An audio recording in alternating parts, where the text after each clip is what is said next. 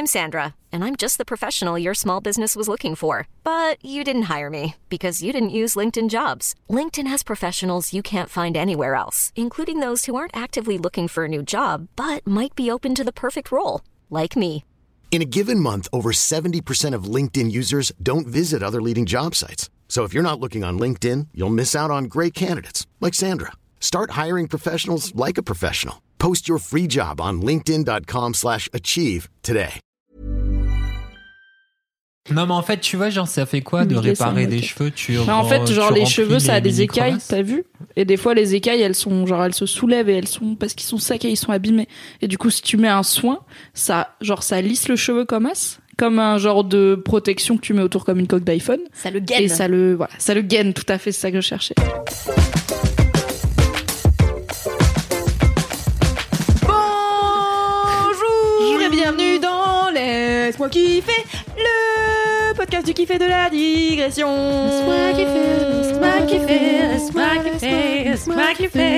C'est l'épisode 29 de ce podcast de la pistache des podcasts, n'est-ce pas Cédric? Bingo. Oui. Oui car euh, on a, enfin j'ai une amie qui s'appelle Lucie qui a fait un bingo de Laisse-moi kiffer. What? Ouais. Elle a fait un bingo, donc euh, j'ai prononcé le mot pistache, qui est déjà euh, une, euh, bah, un truc, une case, voilà. Mais le bingo, c'est pas des chiffres Non, mais c'est un bingo comme le. C'est comme le bingo du féminisme de la fin d'année des Mais, discussions mais en fait, j'ai jamais un truc dès vraiment que... su ce que c'était parce que. En Alors, gros, t'as une grille avec des éléments qui reviennent tout le temps pure. et tu les coches et genre le premier qui a tout coché, qui a tout repéré, il a gagné. Mais bon, Ah oui, oui, le bingo qu'on joue quand on a 68 ans, c'est des chiffres. Voilà, c'est avec ça. la petite roue là. C'est quand Mais tu tu peux peux faire le bingo de ce que tu veux. Ok. Voilà, et donc elle a fait un bingo de Laisse-moi kiffer. Donc il y a quand euh, le kiff de Cédric, euh, c'est un jeu vidéo. Il y a quand Mimi refuse de dire touchez-vous bien le kiff, ce qui arrive à peu près à chaque épisode. Ou quand Kalindi euh, dit ah ça me rappelle quand j'étais à insérer destination exotique. voilà. Et Donc- quand on improvise des jingles pétés. Oui, Donc aussi. on a déjà deux Mais- cases du bingo. Putain, c'est vrai. Donc euh, voilà, Lucie euh, a fait euh, ça à merveille, donc euh, je vais lui demander de me l'envoyer pour le mettre euh, sur Instagram de Laisse-moi kiffer pour que les gens puissent jouer. Et je pense qu'il y a pas mal de cases à rajouter.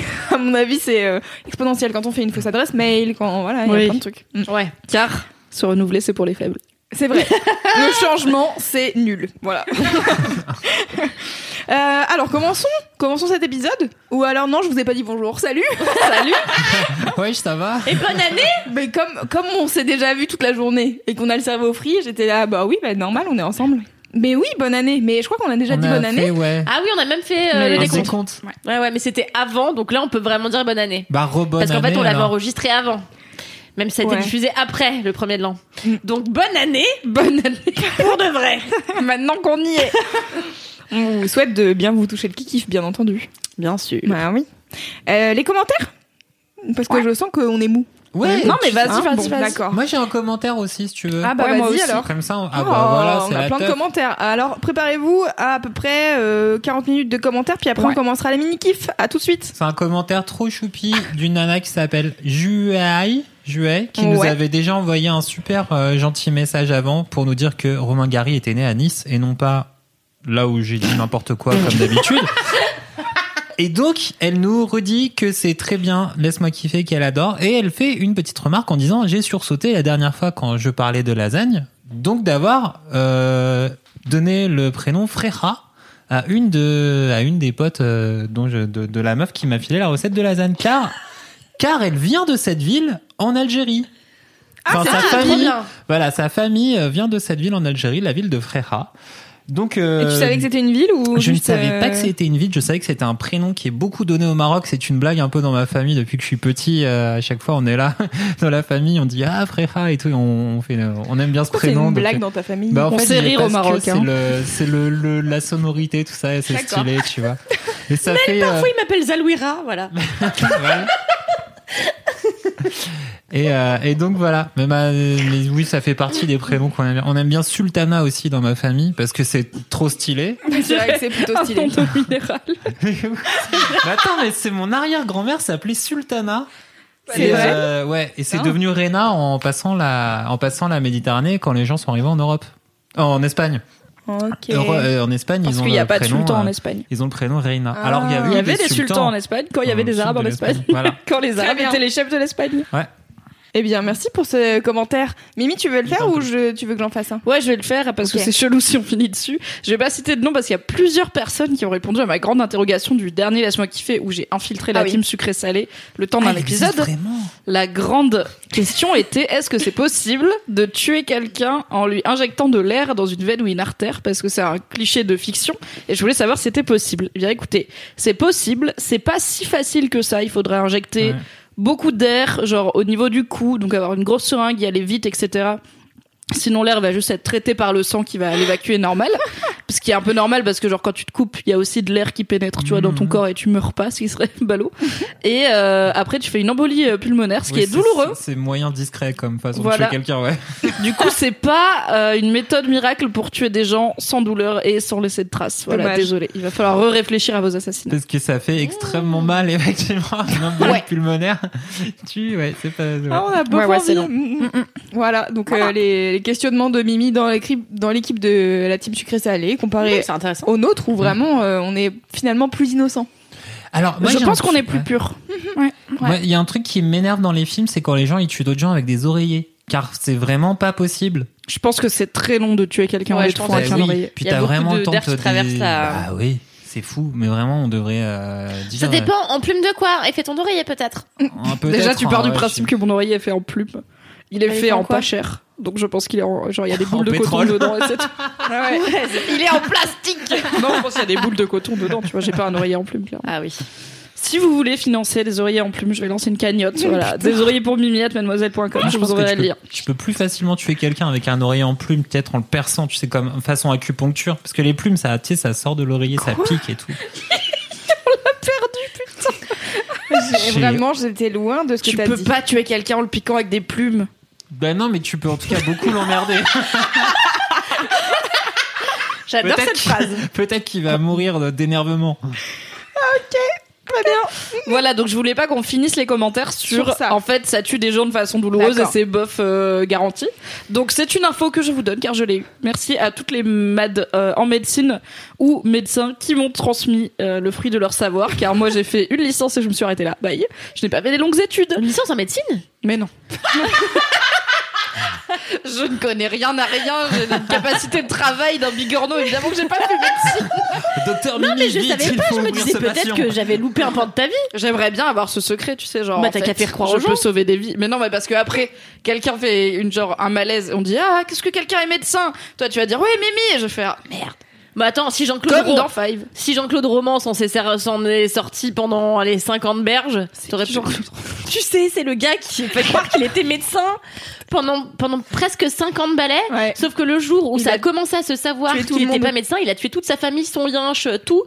Et euh, il a essayé de tuer. Il a, essayé de se, il a essayé de se suicider. Sauf qu'au moment où il s'est suicidé, il y a un camion de pompiers qui est arrivé. Et donc ils ont sauvé le gars. Et du coup, il est en train de rôtir, euh, en pri- pas, donc, pas de rôtir, mais de crépir euh, en prison. C'est crépir Euh, Je sais pas, mais oui, peut-être. Croupir. Oui, pire c'est les murs.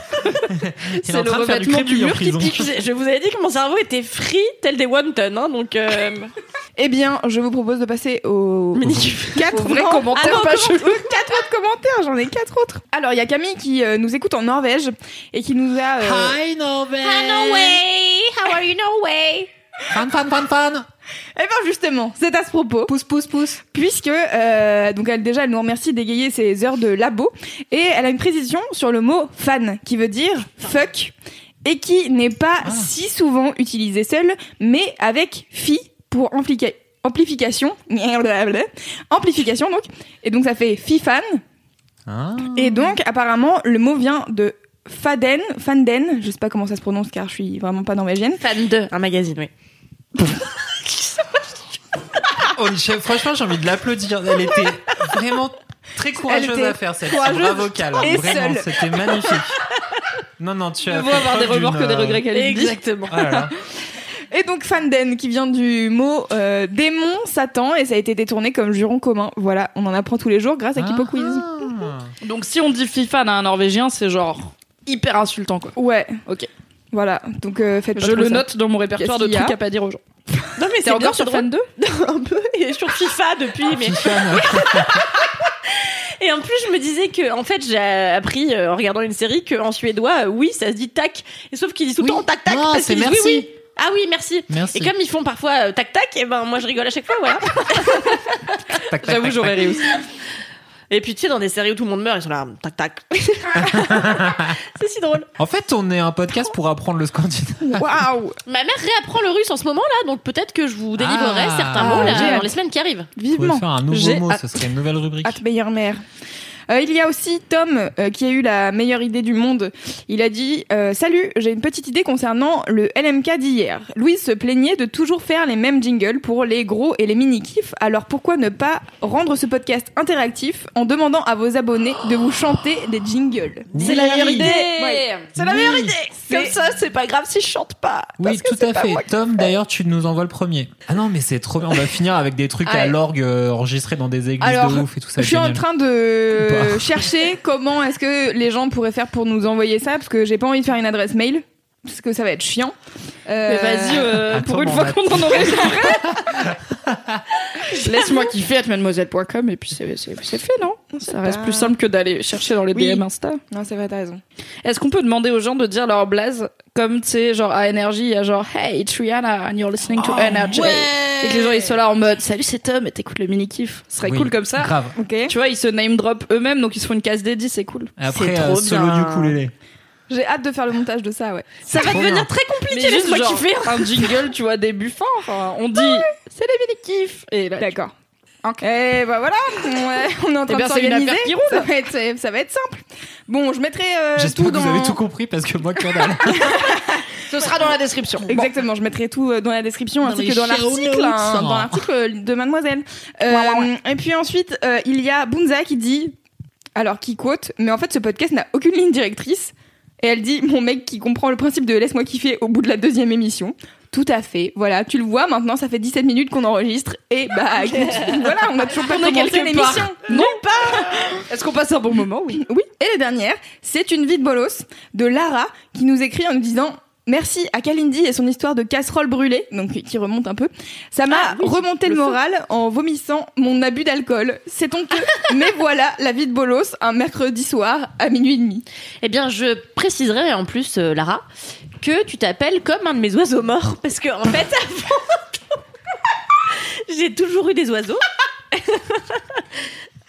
J'ai toujours eu des oiseaux. Bah oui, j'ai toujours eu des oiseaux, tu savais pas?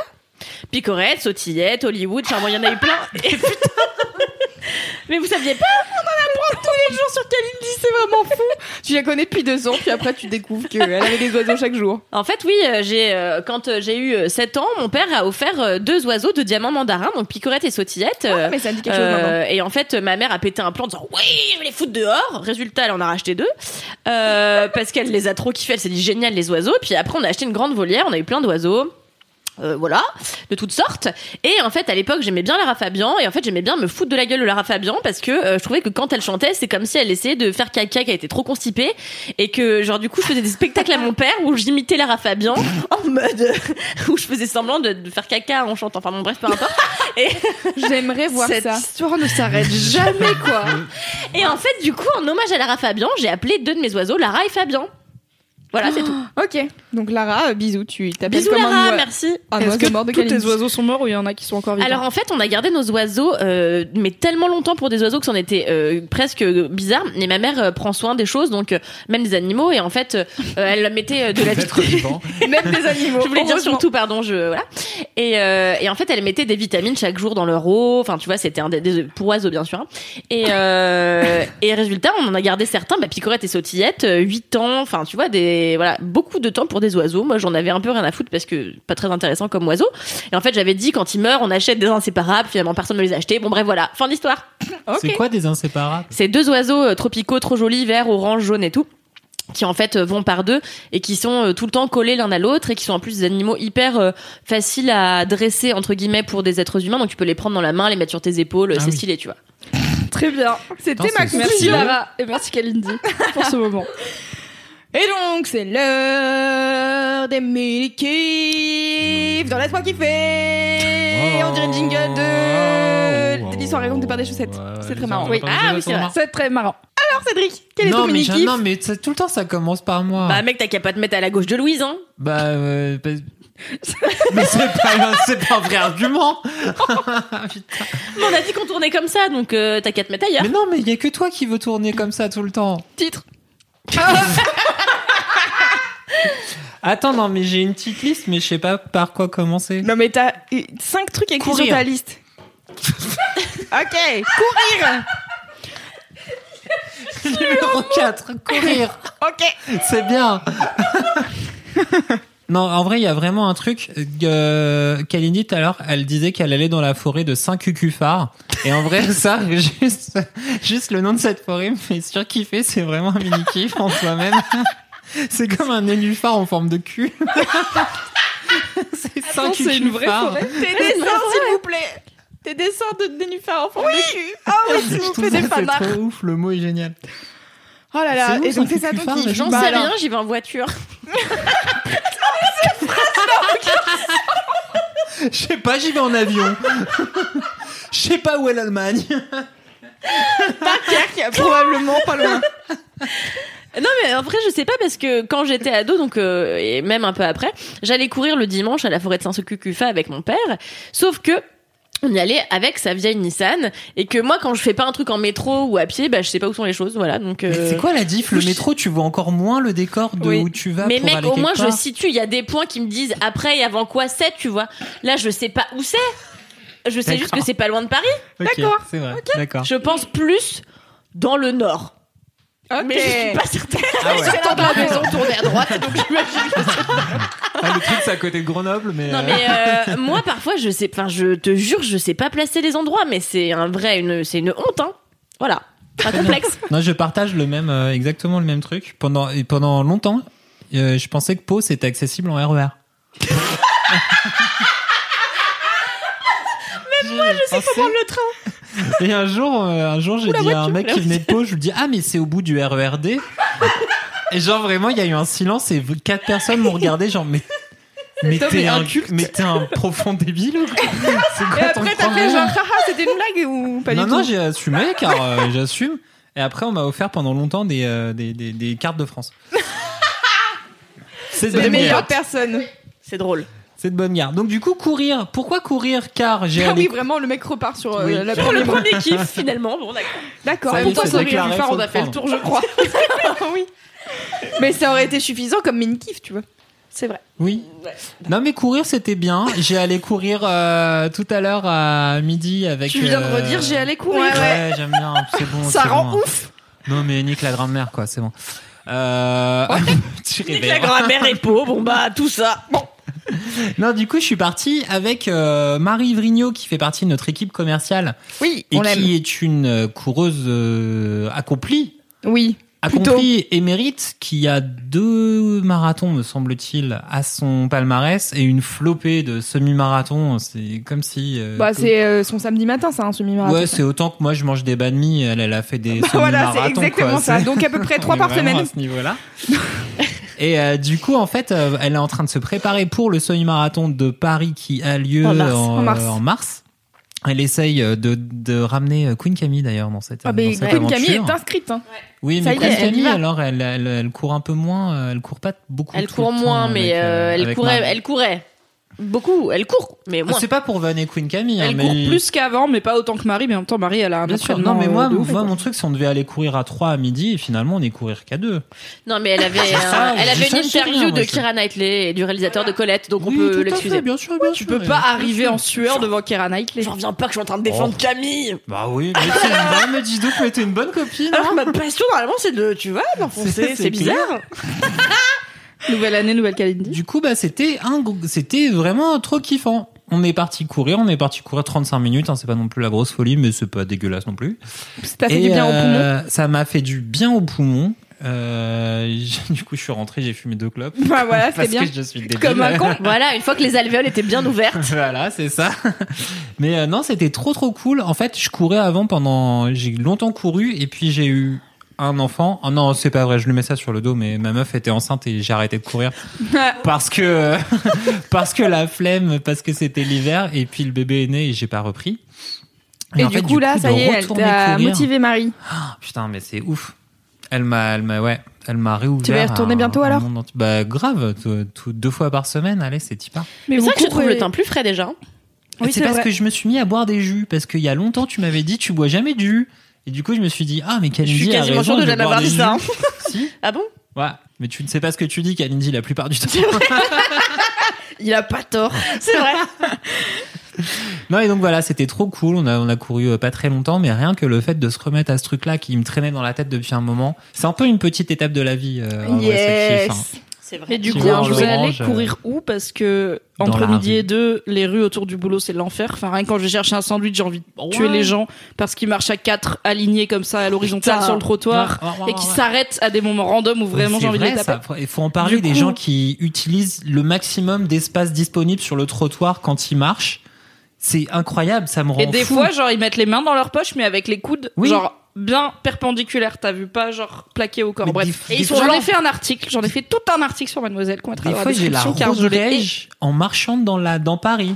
Genre, t'as l'impression d'être dans un embouteillage. Les gens, ils sont, ils bloquent le, le Le trottoir. pire, les gens qui s'arrêtent. Et tu sais pas pourquoi. parce qu'ils reçoivent un texto et ils s'arrêtent là et je suis du j'avoue des fois j'ai le temps de m'arrêter mais je les bouscule exprès parce que c'est à leur apprendre. Ah oui, ça, ouais, des fois, ça m'arrive. Moi, Attends, ça m'arrive. le vengeresse des trottoirs, genre. Mais pour moi, c'est les gens qui ne savent pas marcher sur le trottoir qui m'ont rendu cliché de la parisienne, c'est un des rares clichés de parisienne que je pense être, c'est la meuf qui dit pardon avec cette voix-là, qui a très peu dans les plus petites villes où j'ai vécu.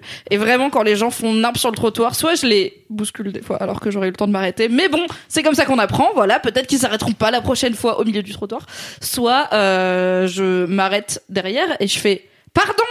Et après, je passe. Putain, Je, ton côté je ne passe flic, pas quoi. discrètement. J'ai envie qu'ils sachent qu'ils font chier. Parce que comment tu peux habiter dans une ville où il y a autant de gens sur les trottoirs et continuer à recevoir un texto et t'arrêter sur place pour lire ton texto sans te mettre sur le teco, genre dans une, je sais pas, Ouais, une ouais, entrée d'immeuble contre un mur, je sais pas, bref. Mais Sans au moins de- vérifier, est-ce qu'il y a pas des gens derrière moi qui sont en train d'avancer au même rythme et t'as pas de clignot quand t'es à pied pour dire je- attention, je m'arrête, je mets les warnings. J'ai envie de faire la. Toi, t'as ton permis de conduire. Non. Je te, je te voyais faire une métaphore euh, voiture, j'étais là. Osé J'étais pas mauvaise en clignot, j'étais mauvaise en savoir si j'avais la priorité ou pas. Tout ça pour dire, Cédric, où est-ce que tu cours le midi Tout ça pour dire, on est descendu. Donc, mademoiselle. La à- digression, Loulou First world problem, les gens qui s'arrêtent sur le trottoir. Moi, je suis en train de, de, de faire la conduite. Alors, du coup, hier soir, j'étais en train de conduire et ben, j'aime bien. Non, mais du coup, Euh, vous courez où Ouais, alors, qu'est-ce qu'on a fait Huitième fois cette question. On est allé à la Seine. Car, c'est, car, en fait, c'est quand même, moi, je trouve la que. Seine. Oui. Ouais, c'est. Non, mais. Non, mais en fait, Paris, Il euh, encule la France depuis le début, Cédric, hein, depuis le début du podcast. Hein. c'est gratos. non, en vrai, euh, moi, je trouve que Paris, c'est, Paris, pour moi, c'est la plus belle ville du monde. Après Rome, c'est la deuxième plus belle ville du monde après Rome, parce que en vrai, les villes où il y a des super n'aura gros pas de fleuves, fin. des villes où il y a des gros fleuves avec des jolis bâtiments autour, quand même, ça envoie du, ça envoie du lourd. Alors, je sais qu'à Lyon, ils ont deux fleuves, mais ils se la racontent tellement. Donc ça On a une rivière et un fleuve. Mais oui. Et mais du coup, on a une presqu'île où tu vois, genre les deux, tu vois. Mais ouais, avec des brochets. des Vous êtes fiers d'une rivière, tu vois, c'est une rivière. on n'est pas spécialement Ouais. fiers d'avoir une rivière, on est fiers d'avoir une rivière et un fleuve et une presqu'île. Non, mais laisse tomber. euh. Ok. Beaucoup Ah, d'eau. Tout ça rempli de brochettes euh, juste pour faire des, des putains de quenelles. Euh... C'est vrai que c'est trop bon les quenelles de brochet. Mmh. Merci Bah oui. Kalindi. Et tu sais que ça vient d'une année où il y avait trop de brochets à Lyon. et du coup, il y avait tellement de brochets que ça, qu'il y en avait partout et c'était casse-couille. Et euh, donc, t'as un chef qui a inventé les quenelles de brochets pour maraver le, le trop-plein de, de fucking brochets qu'il y avait dans cette ville euh, de l'angoisse. Bah, c'est Donc, pas pire que tout la ça pour tartiflette. dire, hein. où est-ce qu'on court? On est. bah- Donc, on est parti. Une demi-heure qu'on enregistre Bref, au très court. mini-kiff de Cédric qui ne veut pas répondre à où est-ce Très qu'il court. Très court, très court. On est parti de Mademoiselle. Mademoiselle, c'est à peu près à côté du Grand Rex. On a couru pendant deux minutes euh, vers le sud. Oui, c'est ça. on Oui. est parti en fait à la Seine. Donc on a on est allé à peu près vers Châtelet et on a vu la Seine et euh, et du coup Et vous êtes euh, reparti. Non, on a couru un peu le bord de la Seine. Marie, elle était en mode on y retourne et je fais non, viens, on court quand même sur le, bord de la Seine car c'est vraiment le meilleur truc. Ce qui m'a permis de me rendre compte que les gens, ils, maintenant qu'ils peuvent plus accrocher leur cadenas sur les ponts de la Seine, ils les accrochent sur les murets. Là, les, t'as le trottoir qui longe la Seine, t'as des murets, et ben, il y a, et ben, les gens, ils accrochent des cadenas là. Les snobs de Paris vous racontent. Non, non, Non, mais c'est vrai que ça, non, mais ça fait tomber les ponts, tu vois. Ça c'est fait interdit. Ouais. les ponts. Ouais, ça fait C'est pas tomber bon pour les ponts. l'architecture. Non, mais en plus, Surtout que le vous, vous prenez le pont, quoi. Cinq fois par jour. Non, mais attends. Vous prenez le pont. Non, Ah, mais je te laisse, je vais prendre le pont. Moi, je suis pas, je suis pas fan de la, ton amour pour une autre personne et célébrer par un cadenas. Genre, salut les gars, ça, c'est chelou. Sans, cri- sans, sans jugement, hein. Bon, non, sans jugement, car pas alors là, vraiment, c'est pas ton genre, Cédric. C'est weird. Très bien, Mimi, quel est ton mini-kiff Voilà, c'était ça. Passons à la suite, vite. Ouais, reprenons la ligne directrice de ce podcast. Mon mini kiff n'est pas du tout aussi healthy que celui de Cédric. C'est euh, le panko, qui est une chapelure japonaise qu'on utilise pour faire de la friture et que j'ai découvert il y a Excusez-moi, il y a un- Cédric qui a eu un orgasme, ça m'a fait clair. bizarre. que j'ai découvert il y a un petit moment. Donc c'est de la chapelure. Donc quand on fait frire des trucs, si jamais vous savez pas, on a de l'huile chaude, on prend l'in- l'ingrédient cru qu'on veut faire frire, on le met généralement dans au moins de l'œuf et de la chapelure pour faire tenir la chapelure sur euh, l'ingrédient et on le, le plonge dans l'huile chaude et puis voilà, ça fait une friture. On adore. C'est le meilleur truc. C'est la meilleure chose.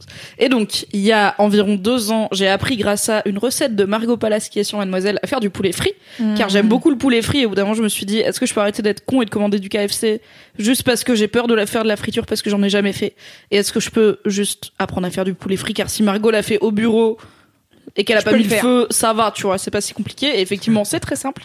Donc, j'ai fait une recette de poulet frit en vidéo avec Charlie, que les gens peuvent aller voir s'ils veulent voir comment je fais.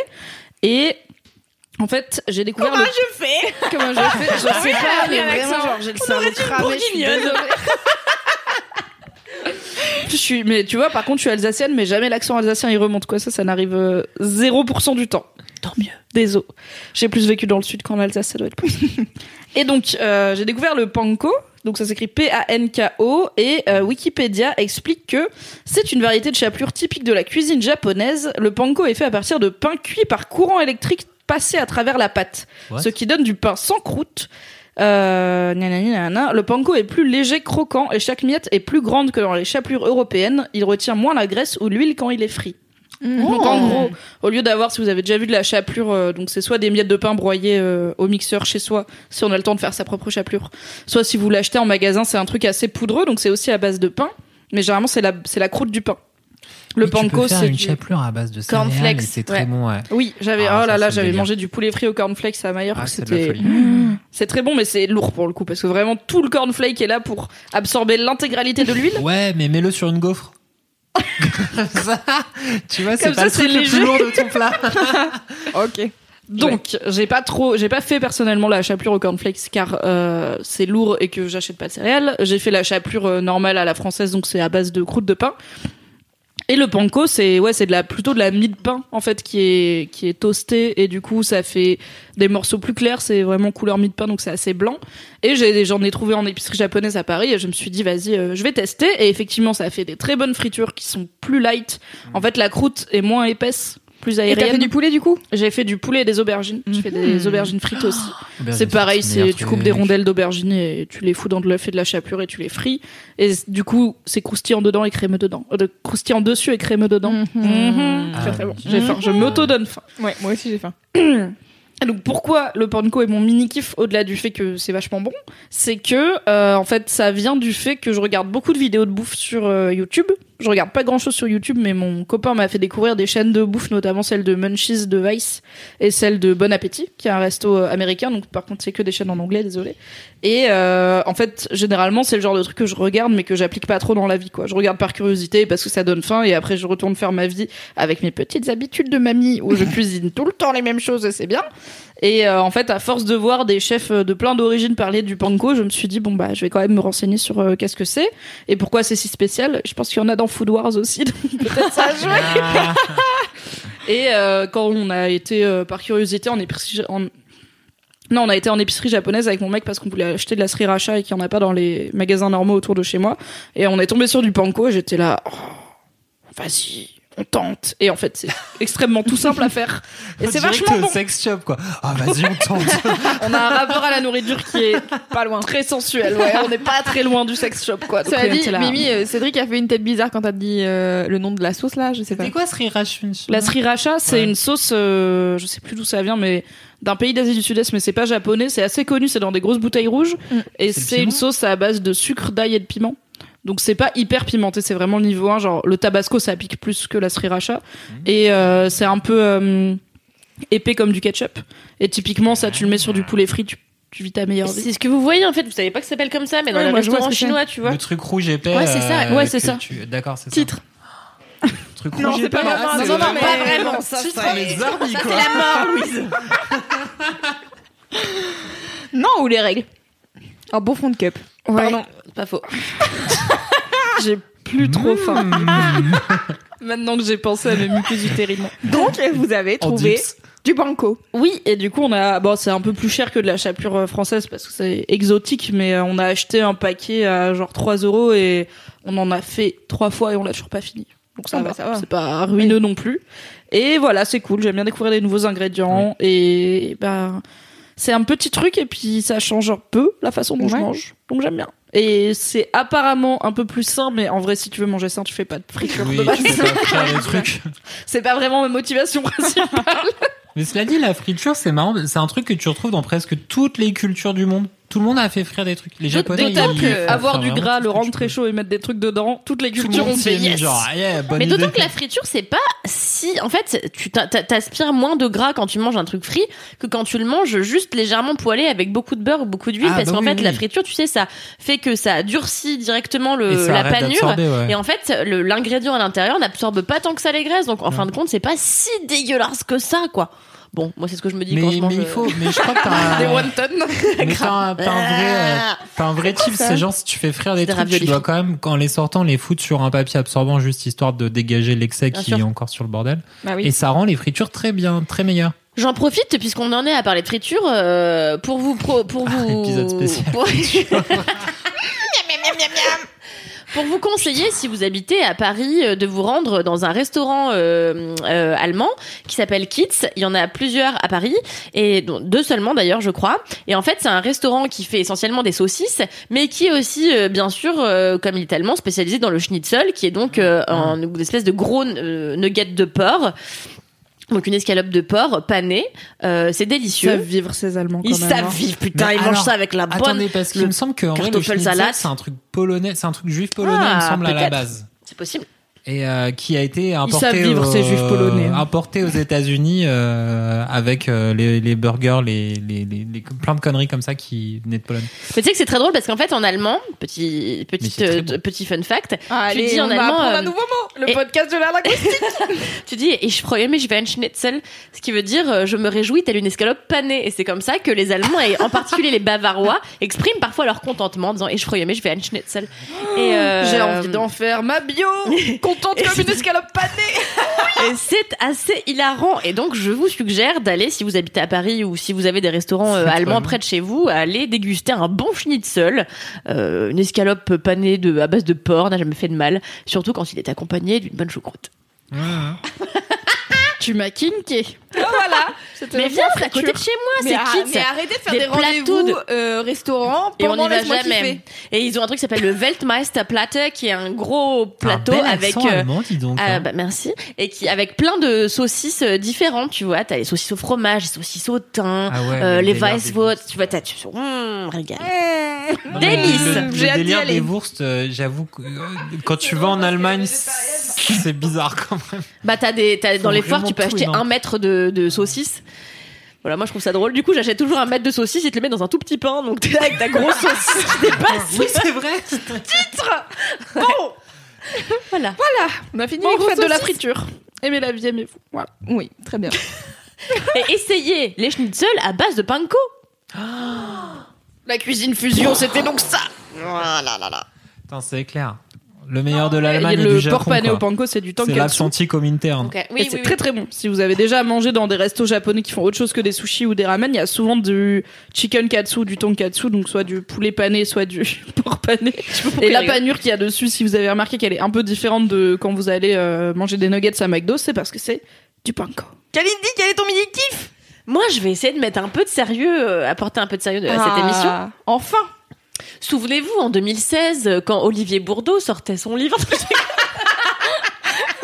En attendant, beau Le masque et la plume. non, en réalité, euh, mon kiff, mon mini kiff est encore un mini kiff passif agressif. Dis donc, ça fait deux fois, c'est bah terrible. alors. Mais il y a quelques jours, arrête, Cédric, il est hilar. Bah ouais, il est Euh, J'étais donc je rentrais chez moi en fait euh, pour euh, bah rentrer chez moi quoi et donc je Tu racontes bien. hein. et en fait je longe les rails de chemin de fer euh, voilà parce que pour aller du métro à mon domicile il y a un long euh, trajet qui est des rails de chemin de fer c'est très vilain heureusement récemment ils l'ont réinvesti pour faire un bar branché hyper sympa avec un poulailler enfin c'est très cool c'est pas du tout ça dont je voulais parler mais Le podcast des snobs parisiens. Putain, mais- les chemins de fer, c'est moche. Heureusement, ils ont fait un bar branché avec des poules. C'est pas mieux. Ça sera le titre de cet épisode. moi j'ai jamais caché mon côté connasse euh, parisienne non? Non, bah ça, C'est vrai, se- ça. je l'embrasse au quotidien. Et du coup, euh, donc euh, en fait, euh, j'étais en train de marcher tranquille, j'avais mes écouteurs euh, dans les oreilles. Je marche, euh, j'écoutais euh, Kiddy Smile et tout, j'étais au taquet, je me la pétais un peu dans la rue. Et là, il y a un type qui en fait, en fait, donc euh, je je sens quelqu'un s'approcher de moi et donc je bouge comme ça. Et en fait, le type me fait mais pousse-toi putain. Et en fait, il était en overboard. Et en fait, il n'arrivait pas à passer à côté de moi puisque le trottoir est très étroit. Attends, les overboards, c'est quoi? C'est c'est pas les trucs où il y a qu'une roue et une pédale de chaque côté? Non, c'est euh, bah en fait, je pense que c'est un type c'est un genre de mais- skate mais, sans Ah, roue, c'est Ouais, ça? en fait, c'est le skate, mais avec les roues, mais électriques, tu sais. Ouais. Donc du coup, qui fait zéro bruit mais qui va vite. Exactement. Et donc, le mec me, me passe euh, à côté en me disant Putain, mais pousse-toi Il me pousse, tu vois. Et je me dis Mais quel fils de. Enfin, quelle personne Quel fils désagréable d'actionnaire Quel fils d'actionnaire, exactement Et là, attention, mon mini-kiff. Tu l'as poussé? J'ai pas eu besoin. En fait, en me poussant, il a perdu l'équilibre. Et en fait, sa planche a fait ah, s'est déséquilibrée. Et il a, il a essayé de se rattraper comme il a pu. Et donc, il a fait des grands moulinex avec ses bras et avec ses pieds.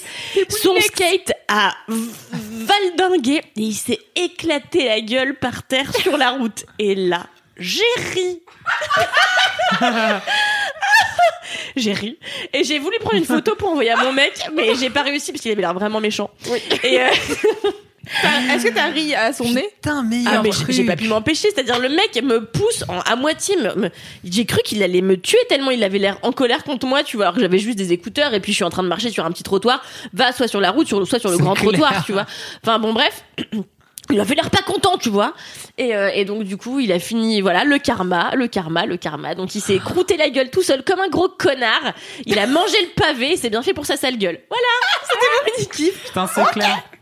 Merci un le peu karma. de, de sérieux dans ce, dans ce, dans ce podcast. Non mais j'en profite en fait pour euh, bah, bah, même tout à l'heure en fait j'étais euh, dans le métro et en fait euh, je rentrais d'un d'une de- d'une chose et il y avait un type ça, c'est très laborieux hein. T'étais dans le métro, quoi. J'étais dans le métro, là, exactement. Et en fait, j'étais assise à côté, sur un strapontin, à côté d'une personne euh, d'un certain âge, donc euh, une soixantaine d'années à peu près, qui euh, avait l'air très déterminée à trouver un trésor au fond de son pif. Et en fait, je me disais, c'est quand même extraordinaire parce que les gens ont tendance à vouloir se fouiller le pif quand ils sont dans le métro, ce qui est quand même une coutume assez étonnante. Et donc, euh, j'étais contente, pareil, mini kiff, parce que j'ai fait à côté de lui. Et au bout du troisième, il m'a regardé. Et en fait, on n'a pas eu besoin de se parler. Je l'ai regardé d'un air tellement mauvais qu'il a compris qu'il fallait qu'il arrête de mettre son doigt dans son nez. Et il a arrêté de se curer le nez. J'étais ravie. Voilà. Bravo, Kalindi. Donc, souvenez-vous, la communication, un moyen très simple et efficace de Mais- régler les soucis. Sans hurler sur les gens et les pousser parce que tu veux passer avec ton truc qui ne fait pas de bruit donc on ne t'entend pas trop arriver. Mais vrai, exactement. Mais ça me rappelle dans, euh, dans le bouquin Mémoire d'une geisha, où donc c'est une meuf qui est formée pour devenir geisha, il y a euh, un truc genre tu deviens une vraie geisha le jour où d'un regard tu peux faire tomber un homme, un truc comme ça. Et en fait elle se fait... euh, bon, on dirait maintenant harcelée de rue, mais c'est pas comme ça dans le bouquin. Elle se fait euh, dévorer du regard par un coursier en vélo qui euh, finit par se croûter et du coup elle a gagné entre guillemets euh, cette étape de son initiation. Et j'y ai beaucoup pensé le jour où ma petite sœur dans une rue sordide de Lyon s'est fait harceler de rue pour le coup par un mec en scout qui du coup n'a pas vu qu'il y avait un poteau devant lui et s'est croûté magistralement. Bon, il allait pas vite, mais juste s'est croûté comme une merde et ma petite sœur était ravie parfait. de Non, mais c'est trop ce bien. karma instantané. D'ailleurs, je vous en profite pour vous conseiller le film également adapté de ce livre. Oui, Et c'est avec la fille aux yeux de pluie. Elle a les yeux gris, c'est trop bien et voilà. Très bien. À vous. C'est mon mini kiff. à vous les studios. À vous les studios. Eh bien moi, mon mini kiff, c'est un compte Instagram qui est probablement, qui est probablement, non, un, deux, trois, probablement.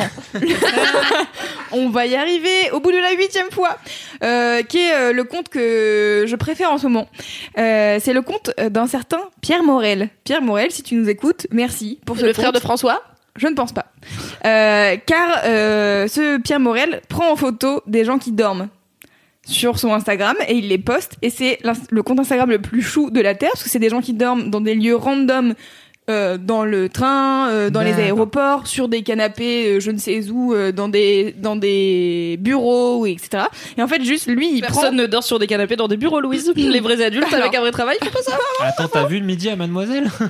On a dit les vrais adultes avec un vrai Ah, travail. hein. Oh mec a roulé sur ma blague en roue arrière en Y. J'ai fait une marche arrière pour rouler dessus. Et après, j'ai accéléré en Ah, disant Dégage de là Et donc voilà, donc c'est des gens qui dorment et euh, je trouve que c'est le meilleur compte Instagram parce que juste euh, c'est trop chou. Il y a toujours des positions improbables. Il y a un mec à un moment donné qui est en train de dormir dans un aéroport et vous savez les aéroports c'est des fils de timpe un peu. Ils mettent euh, des accoudoirs à chaque euh, truc Oui. donc Oui. tu peux pas vraiment dormir correctement. Et là euh, le mec il est euh, il est hum, allongé mais avec les jambes à moitié soulevées et tout mais il a quand même un truc sur sa tête donc a priori, il était vraiment en train de pioncer. Et c'est trop bien parce que le, donc euh, ce cher Pierre, il met à chaque fois euh, la date et le lieu euh, de où c'était et euh, il met un petit commentaire à chaque fois et je trouve ça trop chou. Voilà, c'est c'est juste euh, des gens qui dorment. On J'ai une, j'ai une question du coup. Oui. C'est pas forcément des gens qui sont au courant, Non. qui sont pris en photo. Oh la caution ont- chiante du cul. Mais non, mais des os Mais étant une personne qui dort beaucoup dans des endroits où, genre la dernière fois que j'ai pris le train, j'avais deux heures de train, j'ai dormi une heure et demie. Enfin, c'est ma vie, tu Ah vois. oui. Si tu me mets au chaud avec un où je Mais suis à peu ta près photo assise, sur le compte Instagram est très Peut-être qu'il y a ma photo sur le compte. Instagram. Et personnellement, je m'en ficherais. Mais donc, on est d'accord que c'est pas des mises en scène. euh, a priori, Non, je c'est des pas. anonymes. euh, Ouais, je pense que ok. c'est des anonymes.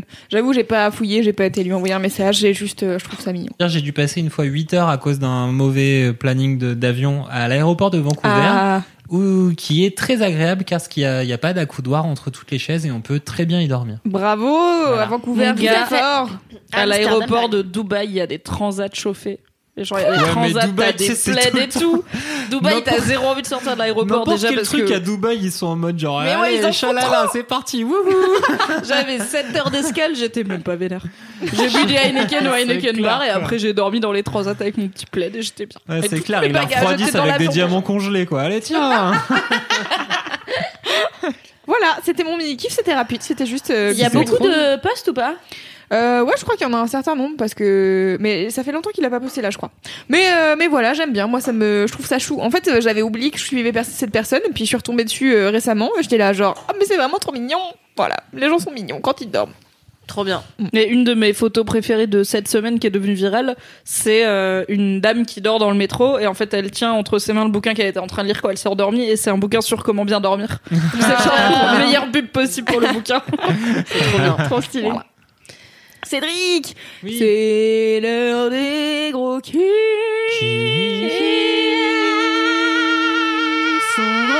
Ils sont gros, ils sont gros. Alors, Cédric, quel est ton gros kiff? Écoute, mon gros kiff, c'est un gros kiff auquel j'ai. Quoi? Tu as beaucoup réfléchi? Oui, j'ai beaucoup comme, réfléchi. comme d'habitude. Non, en vrai, pour le coup, c'est un gros kiff. euh, c'est une chaîne YouTube. Oh, pour une fois, c'est pas moi. Oui, bravo. C'est une chaîne YouTube d'un gars qui s'appelle le MEA. M-E-E-E-A. Non, Ok. M-3-E-A. En Ouais, fait, euh, ce qui est marrant, c'est que euh, il- c'est un gars qui fait des vidéos sur YouTube depuis 8 ou 9 ans. Oh putain. Ouais, Old non, school. c'est un, c'est un old school YouTube il y a de- 9 ans. OG. C'est un old school de YouTube que j'ai découvert sur le tard. Et en fait, je sais pas comment résumer ce truc-là. C'est vraiment une putain de chaîne de geeks. Et en fait, C'est bien résumé, je pense. en fait, c'est vraiment genre tous les trucs que tous les trucs que je voulais voir depuis des années sans les trouver nulle part. C'est-à-dire, tu sais, quand tu vas sur euh, Netflix et que t'aimerais bien voir un documentaire sur euh, des des sur comment ça s'est passé l'enregistrement, euh, le tournage de l'étrange Noël de Monsieur Jack. Mais de façon un peu marrante à la con, documentée et tout ça, et ben en fait je trouvais pas. Et bam, et ben en fait le Méa il a ça, c'était sa vidéo de Oh. Noël. Euh, donc vraiment toute la partie technique, euh, comment les gens et comment Burton il a regroupé cette équipe-là qui a bossé sur l'étrange Noël de Monsieur Jack. Et après t'as plein de trucs comme euh, une grosse série sur euh, la la la comment- l'histoire de Retour vers le futur Oh. et donc les trois épisodes et plein d'autres trucs de gros geekos sur les jeux tirés de la licence McDonald's. Quoi Ouais, alors Mais ça, les jeux génial. vidéo les ou jeux les vidéo jouets tirés. Alors en fait, c'est ça, c'est que le MEA pour le présenter, donc ce mec a donc 9 ans d'existence sur YouTube, 8 9 ans d'existence sur YouTube. Il avait commencé en créant euh, une une série de vidéos qui s'appelle l'entre du MEA où il parle de vieux jeux vidéo. Et genre c'est vraiment un gars des années 80 comme moi. Du coup, C'est un trentenaire geek. ça va vous Comme vous tout parler. YouTube environ. Bah ouais, c'est ça. Mais du coup, en fait, il a une espèce de passion pour les jeux 8 bits, la Master System et euh, les jeux un peu pétés de l'époque. euh, Ouais, la qui est Master assez System, ouais. passionnante. Mm, mm. Bah, Je rappelle, la on est, on est passionné de ça, ouais. Et en fait, ce qui est marrant, c'est que il a commencé à faire des vidéos où il mixait en fait des jeux vidéo tirés de films avec l'histoire des films. Donc en fait, t'es vraiment sur un espèce de franchement de documentaire, d'historique de comment un ont peu été comme, faits. euh, du coup, un peu comme Karim Debache Non, le faisait l'inverse. sur les films inspirés de Alors, jeux. Debache-. Ah non, c'est les jeux inspirés Ouais. de films. Voilà, de Mais de toute façon, il l'a fait avant, je pense. Mais donc, de euh, purement euh, cinématographique en fait. Il parle que de films. Ouais. Et Oui. après, effectivement, c'est des de films jeux qui vidéo. sont inspirés de jeux vidéo parce qu'il officiait sur jeuxvideo.com à l'époque et que c'était aussi pour ça, donc euh, d'où la thématique. Quand il est parti sur Crost, euh, il est parti sur d'autres d'autres Sur types Chroma. d'aventures. Sur Chroma, tout à fait, parce que Crost c'était avant, du coup. Et, euh, D'ailleurs, il a fait- pas, il a pas fait depuis longtemps. hein. Mais non, Il a arrêté, là, c'est ça Il a, il- Ouais. il a d'autres choses à faire. Je sais pas quoi. T'as l'air triste. Il T'as l'air si triste. Ouais, euh, moi j'adorais de Bâche. Euh, moi, il me faisait Mais vraiment on l'adore. mec. euh, mais il revient bosser avec le joueur du grenier, j'ai vu. Donc il va, il était longtemps euh, co-auteur du joueur du grenier et là il revient. Voilà, petite info, c'est le joueur du grenier qui l'a tweeté. Il était coréen du joueur du grenier et il a permis effectivement à il a le joueur du grenier quand Karim Debache vient co-réaliser avec eux ça devient ouf. Le MEA du coup il a fait des espèces de mix de chroniques. Par exemple il a toute une série sur les jeux Tintin, les jeux euh, Indiana Jones. Euh, Gremlins, il a aussi une grosse série sur le studio LucasArts qui euh, donc qui est le studio issu des recherches euh, en effets spéciaux pour Star Wars et qui a fini par devenir un vrai jeu un vrai studio de jeux vidéo Trop euh, stylé. De légende euh, qui a disparu après le, le rachat, euh, après moult rachat. Et en fait, et ben, euh, et qui avait fait vraiment des, des, des, des, des, classiques dans le jeu vidéo dans les années 80-90. Et en fait, voilà, cinq épisodes sur le studio LucasArts, l'histoire, qui sont ces gens, comment c'est arrivé, comment ça s'est monté. Et vraiment, c'est le genre le type de documentaire que je rêverais de trouver sur euh, Netflix, OCS, euh, Name Your euh, Streaming Site. Je sais pas pourquoi. Le mec il est un peu bilingue, hein, Ok. crois. Et en fait, voilà, tous ces putains de trucs de geek, c'est trop, trop, trop bien parce qu'en fait, il est, il est super euh, adorable et dans la façon dont il raconte les machins et ton petit détail, et ben c'est à la fois passionnant, intéressant, rigolo. Il fait des petites scénettes. euh, Attends, c'est passionnant et intéressant? Ouais, ouais, non, mais c'est trop, trop bien. Putain, mais vraiment, Elle est mais tu sais que tu vas sortir de là, tu vas trébucher, et je vais rigoler dans la rue, je fais ah, karma, karma. Et peut-être le mec en overboard, il va venir te rouler dessus après. Bref, bah du coup c'est trop bien. Par exemple, une question que je me suis longtemps posée, pourquoi les films live Astérix sont globalement tout pourris, à part celui de Chabat Eh ben, il y répond. On Ah, comprend enfin pourquoi ces putains de films live sont pourris. Parce que globalement, ils étaient faits à l'arrache avec plus ou moins des accords euh, de Uderzo euh, et tout ça. Et en fait, qu'il il a... ait à chaque fois des castings brillants. C'est pour ça que la déception est d'autant plus grande à chaque fois. Bah ouais. Et ben en fait voilà, t'as tout un épisode sur euh, Astérix aux Jeux Olympiques qui retrace un peu l'histoire de la saga Astérix en film live et qui en fait t'explique par le jeu des achats de droits et machin pourquoi en fait on n'aura plus un Astérix euh, euh, euh, contre non pas contre Cléopâtre, Mission Cléopâtre. mais un Mission Cléopâtre. Pourquoi en fait c'est le genre de truc qui pourrait plus jamais arriver Mais cela dit, avant Mission Cléopâtre, il y avait Astérix contre César et Ouais, il était Zidi. pas ouf. Bah c'était Claude de la merde. c'était pas bien parce que c'est pas c'était bien. Claude Non, mais tu vois, genre, c'est pas. On a eu un bon Astérix et après les droits Oui, ont été vendus. C'est on a eu un Astérix pas bien. Non, non, c'est que Après, par erreur, il y a eu un très bon Astérix. Qui- Quelqu'un a oublié de fermer un tiroir, D'ailleurs, je, voudrais défendre quand même Astérix au service de la reine. euh, vraiment que j'ai trouvé pas si dégueu que ça. hein. Le dernier Je en date, vu. euh, il est. do- Enfin, moi j'ai ri, tu vois. Le casting est trop cool. euh, Les vannes marchent bien. Il y a Charlotte Lebon et je suis complètement amoureuse d'elle. C'est avec genre Catherine Deneuve qui fait la reine, d'Angleterre et Lucchini et tout. Ouais, ah, très j'ai pas vu. Mais honnêtement, me je vous le conseille. Franchement, comparé au premier Astérix, c'est vraiment assez, assez drôle. Assez drôle. Et puis, euh, il y a Vincent Lacoste qui, moi, me fait mourir de rire. Quoi qu'il fasse. Ouais, on l'aime bien. c'est ouais, clair, l'aime. hein, il, il- il est parfait lui. Bah, bah, en coup, en gros, du coup, t'as tout un truc sur les films live d'Astérix. T'as aussi toute une histoire géniale. Donc, c'est une autre vidéo sur. euh, donc, la, la thématique, c'est Astérix, c'est la surprise de César. Donc, les- c'est sur les films animés, animation, dessin animé, et qui retrace en fait l'histoire de tous les films animés Astérix, de Pierre Tchernia, euh, qui était donc euh, scénariste de plein, plein, plein de ces films-là à l'époque. Et, euh, et en fait, qui reprend aussi l'histoire de tous les mecs qui ont travaillé sur ces films-là, qui ont terminé derrière euh, chez Pixar, Disney, enfin les, les plus gros studios d'animation euh, du monde. Et en fait, la plupart de ces vidéos sont sur des trucs comme ça. Tu prends Gremlins.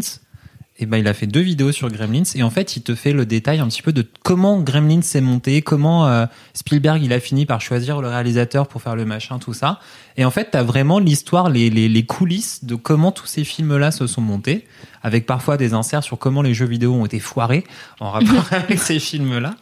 Donc t'as la même sur Indiana Jones euh, et donc l'étrange Noël de Monsieur Jack dont je parlais tout à l'heure, Tintin. Et c'est trop trop bien. Et le mec, le Méa, il est passionnant, rigolo. Parfois les enregistrements sonores ils sont un peu pétés parce qu'il a pas trop de matos. Mais en vrai, ces vidéos sont ultra bien. C'est ce que je cherchais sur internet depuis 10 ans sans savoir que c'était là. Et ça dure combien de temps à peu près les vidéos? Entre 20 et 30 when it comes to your finances, you think you've done it all. You've saved, you've researched, and you've invested all that you can. Now it's time to take those investments to the next level by using the brand behind every great investor, Yahoo Finance. As America's number one finance destination, Yahoo Finance has everything you need, whether you're a seasoned trader or just dipping your toes into the market. Join the millions of investors who trust Yahoo Finance to guide them on their financial journey. For comprehensive financial news and analysis, visit yahoofinance.com, the number one financial destination, yahoofinance.com. minutes. Ouais, Donc c'est t'es sur un truc style, euh, ouais, voilà, Bien format, hyper documenté et tout quoi. format documentaire mais marrant. Et franchement, ça s'écoute et ça se, ça se, ça se regarde tout seul. Ça, est-ce que ça se podcast genre ça, tu peux genre Ouais. juste écouter ce qu'il raconte et Ouais, je fais ça des fois le soir. Je m'endors et je mets ça et après j'écoute et je kiffe. Et en fait, le Méa, vraiment, le mec, il a genre 8 ans et demi d'existence, il a 86 000 abonnés. Donc Ah ouais. c'est vraiment très peu par rapport à la très haute même qualité temps, de euh, ce qu'il ouais, fabrique. 86 000 abonnés pour un su- enfin c'est des sujets qui, qui restent quand même niche tu vois c'est Ouais, mais les en gros vrai, sur sujets de YouTube, euh, euh, ouais. Ouais, Bah, c'est vite vrai. fait niche quand hein, euh, trentenaires geeks qui parlent des trucs de Ouais. quand ils étaient petits, C'est vrai, c'est vrai. Avez- Jones, plus facile qu'autre chose. C'est bon, Gremlins, j'ai euh, tort, bon, alors bon, voilà, bon. Ah. Non, mais par contre, non, Non, mais, mais tu il y a avais... le fait que, en fait, si ces vidéos font une demi-heure, clairement, c'est Oui. pas le genre de contenu qui a marché sur YouTube ces dix dernières années, Mhm. c'est pas les Mhm. vidéos d'une demi-heure. Mais tu as sans doute raison dans une réalité alternative, Louise.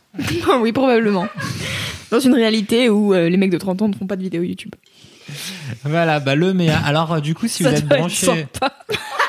doit y avoir de Vous la place pour les meufs Vous êtes méchante. Et en Oui, il y en a des truc- bien. Il y a un truc Mais qui m'a, pardon, il y a un truc qui m'a vachement touché, c'est que quand, euh, donc il y a trois ans, quatre ans maintenant, euh, Robin Williams est mort. Vous vous en souvenez il a mis un froid direct par Ouais, sa frère On se Non, mais en souvient. fait, tu vois, genre, On s'en et en souvient fait, et c'est euh, toujours vif, ok Ben ouais, mais du coup, Méa, il était, il a été vachement touché. Derrière, il a fait toute une série sur les films un peu inconnus de Robin Williams Oh, comme Ah, ça, trop bien. et sur euh, pourquoi, comment ça s'est fait. Et donc, il a un- une super vidéo sur L'homme bicentenaire, qui est un film un peu pourri, un peu pété, mais qui était un projet qui tenait vachement au cœur de Robin Williams. Et en fait, il défend ce film. Et c'est ça qui est bien, c'est qu'il n'hésite pas à défendre des films qui sont globalement, tout le monde dit, c'est pourri. Et lui, il fait non, en fait, j'aime bien parce que derrière, il y avait un truc qui était touchant, qui était beau, il y avait une belle volonté, une belle énergie. Et en fait, il- Tu vois, c'est ça. Il est pas en mode genre, euh, non, faut que défendre les trucs stylés, machin. Il fait non, ça, ça m'a touché, je kiffe. Ouais. Euh, Je fais une vidéo de 30 minutes dessus et puis si ça Hmm. intéresse que 20 000 personnes, balèque parce que moi, ça me fait kiffer. Ouais. Et en vrai, c'est la bonne Trop bien. démarche. Et franchement, ce mec, il mérite euh, d'avoir d'avoir des petits, des gentils commentaires et de faire de- plus de trucs comme ça. Il est mignon. Cédric. Mais oui, Il est si pur. tellement. On l'aime. On t'aime, Cédric. Même avec ce pull. Merci. Même avec ce pull, t'as dit Il est très bon, mon pull. Je ressemble à une abeille. C'est vraiment la pire meuf. Dès que Cédric a un vêtement sur lui, de toute manière, elle le critique. Putain, mais toi, t'as une, coupe, chaque une jour. coupe de cheveux de cafard rayé pendant trois jours. Je te disais que c'était joli. Alors, c'est vrai. Non, mais tu es plus pur que moi. Personne n'a essayé de démentir. Mimi, c'est l'heure de ton gros kiff. Oui, et ça va rejoindre un peu du coup celui de Cédric, puisque tu parlais des documentaires que t'aimerais bien voir sur Internet, mais que tu as trouvé dix ans après le fait qu'ils soient sur Internet. Moi, mon gros kiff, c'est un documentaire Netflix qui s'appelle Le Même Américain. Donc le titre anglais, c'est The American Ah ouais. Meme. C'est tout récent là, ça vient de Ah, sortir. et vu dans euh, mes recos. un- Ouais. Je, sais- je pense que c'est dans Ils les recos de pas mal de euh, personnes. ouais. du truc, ouais. Et euh, donc c'est un jeu de mots sur The American Dream, mais avec les mêmes qui sont donc les trucs viraux sur Internet. Et c'est un docu sur les stars d'Internet, les gens qui sont vraiment soit qui ont connu la notoriété 100% sur Internet, soit qui ont vu leur notoriété décoller grâce à Internet. Ouais. Et euh, en gros, la question c'est d'où viennent ces gens, comment est-ce qu'ils sont devenus connus, qu'est-ce qu'ils font, et comment ils vivent le fait de faire un truc qui n'existait pas avant, c'est-à-dire être connu sur Internet. Avant, il n'y avait pas Internet, donc Mhm. ça n'existait pas. Euh, d'avoir un rapport hyper direct avec leur communauté, avec tout ce que ça a de bien et de mal, et euh, qu'est-ce que ça peut avoir comme pression sur leur potion- potentialité d'avenir, sur leur état mental, euh, Ouais. psychique et tout. Donc, euh, ce que j'ai bien aimé, c'est que il y a à la fois des personnalités assez actuelles. Donc, il y a un mec qui s'appelle The Fat Jew ou The Fat Jewish Guy, etc. Enfin, c'est un gars qui a plein de pseudos, qui est vraiment une énorme resta. Le mec qui est sur Insta, ouais. Ouais, de d'Instagram et de c'est un influenceur mais un peu performeur dans le sens où il dit en gros pour moi tout ce qui m'intéresse c'est de faire un truc auquel les gens ont pas pensé et qui va surprendre les gens et qu'ils vont pas savoir exactement si je suis sérieux ou pas. Donc il a beaucoup d'autodérision et tout. Mhm. Il a créé des canettes de rosé qu'il distribue aux États-Unis. Donc vraiment, quand même, c'est compliqué. Oui, et justement, il en parle. En fait, le, du, du coup, il est devenu connu, je crois, principalement sur Insta, en étant provocateur et un peu con. Et il a eu des polémiques parce que, en fait, il repostait des mèmes Ouais. en faisant genre c'était lui, alors qu'en fait c'était des mèmes d'autres gens, blablabla. Et il était un peu en mode non, mais tout le monde sur Internet repose des mèmes, les gars. Enfin, genre ok, ok, bon, voilà, je vais créditer les gens maintenant, mais vraiment, vous vous êtes attaqué à moi parce que je suis connu, alors que tout le monde le fait. Ce qui est pas complètement faux, mais en même temps, justement, t'es connu, tu pourrais Oui. être un Ouais. peu plus. Enfin voilà. Il est ni sympathique ni antipathique, mais juste c'est des gens qui sont très nuancés. Donc t'as à la fois des personnalités vraiment 100% internet comme ça. Lui, il commence à se dire qu'est-ce que je vais faire après? Et du coup, il a notamment créé sa marque euh, de rosé euh, qui est, De qui est rosé en hyper. euh, Ouais, mais en fait, c'est hyper bien pensé au niveau business. Et il y a un gars qui dit. C'est la bouteille d'alcool qui a été le plus Instagrammée de tous les temps. Non. C'est les trucs d'alcool du rosé de The Fat Jew. Donc euh, c'est ce qui et ça a commencé comme une vanne qui ensuite est devenue réelle parce qu'en fait il fait que ça, il fait des vannes et quand genre il fait des faux projets, il lance des faux trucs. Et quand les gens y croient assez pour dire ah ouais je le veux trop, il est là en mode bon bah j'imagine qu'on va lancer l'entreprise parce que il y a vraiment des gens qui sont en train de passer des commandes donc il faudrait qu'on puisse leur filer les trucs. Ah ouais. Donc il suit vraiment, enfin il est, il est fort dans ce qu'il fait, mais euh, c'est clairement pas la façon traditionnelle de monter des entreprises Ouais. et de lancer. Tu vois, il fait pas. euh, je pense que il doit avoir une équipe et tout, mais il est pas là en mode alors on va faire une étude de marché sur un an Oui, euh, pour sûr. voir. Tu vois, il est là en mode MDR, on va faire des vannes sur le rosé. Et les gens, oui, ils s'il font, y Ah, je a veux ton 50 000 rosé. personnes qui disent bonjour, je voudrais Voilà. de rosé, et bah, il fait ok, donnons ça aux gens qui Tout demandent. à fait. Et donc t'as des gens euh, très euh, plutôt jeunes et qui ont été connus sur Instagram, et t'as des grosses euh, restas plus anciennes, notamment t'as Paris Hilton qui ouvre et qui ferme le truc. Et donc Paris Hilton, elle a commencé hors d'internet, puisque à Mhm. l'époque il y avait pas encore trop internet. Elle a été une star de la télé-réalité. Maintenant, c'est une star d'internet, et euh, du coup, elle, en fait, elle a été beaucoup plus marquée que les autres parce que dans sa vie, être une star à ce niveau-là, c'était rare et que c'est une femme en plus, donc elle revient. En fait, Paris Hilton, c'est un peu comme Kim Kardashian, qui était d'ailleurs sa stagiaire, ce qui rappelle régulièrement dans le reportage Ah parce ouais que, ouais, parce qu'en fait Kim Kardashian a beaucoup appris de Paris Hilton Ouais. sur comment gérer son image euh, publique et tout. Et en fait, euh, Paris Hilton comme Kim Kardashian, moi j'ai vu beaucoup de gens dire ouais c'est juste une meuf qui a fait une sextape pour devenir connue. Paris Hilton ayant en plus l'avantage d'être née dans donc la famille Hilton qui est richissime. En fait, c'est pas des meufs qui ont fait des sextapes, c'est des meufs dont la sextape a leaké par des ex qui l'ont vendu pour de l'argent. Ils ont, elles ont jamais voulu faire une sextape qui avait été publique Mm. et elles ont juste réussi à rebondir par rapport à ça. Mais euh, enfin, Paris Hilton, quand elle parle du moment où son ex a vendu sa sextape et où les gens l'ont appelé pour dire Paris, il y a ta sextape qui est sur internet, elle dit mais pour moi je me sentais violée quoi. C'était une violation de ma vie privée, de mon intimité. Elle était toute jeune, elle avait la vingtaine quoi, et elle avait sa mère et son père qui, enfin forcément qui l'ont vu parce que en fait euh, quand elle est Hilton, bah, Bah oui. l'image de ta fille euh, c'est important quoi. Et du coup en fait que les gens aient réussi car le patriarcat a changé leur vision en Ouais, Paris Hilton ouf. et Kim Kardashian, c'est des meufs qui ont fait de la thune avec leur cul.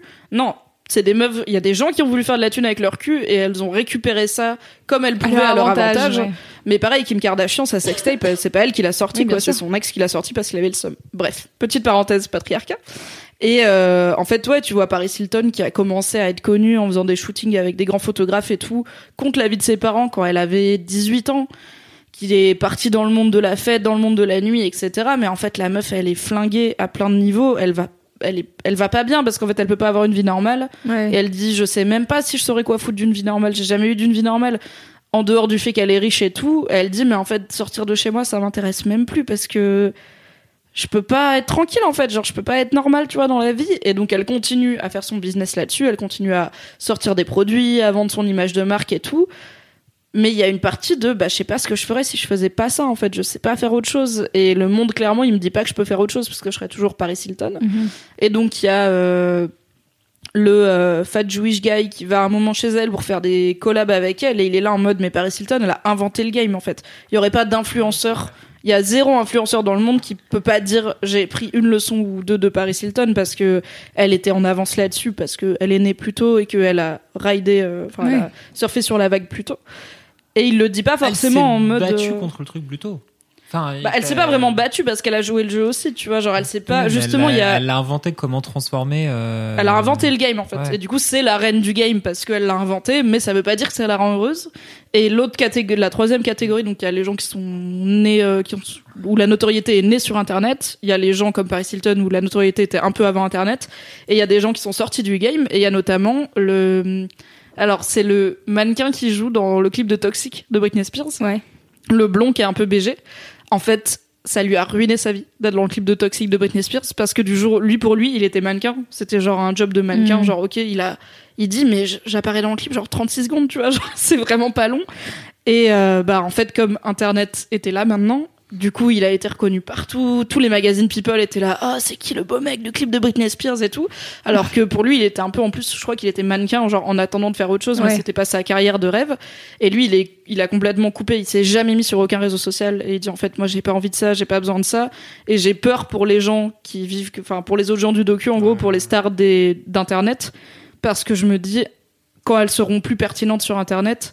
Est-ce qu'elles savent vraiment faire autre chose, tu vois, ce qui est un peu la grande question. Mm. Donc voilà, c'est bien, bah, c'est un documentaire qui est pas manichéen, qui montre une réalité qu'on voit pas forcément, et je sais pas par quel euh, chemin ils ont réussi à passer pour finir par avoir Paris Hilton chez elle qui dit en fait, euh, je suis pas hyper heureuse, mais je pense que c'est pas simple.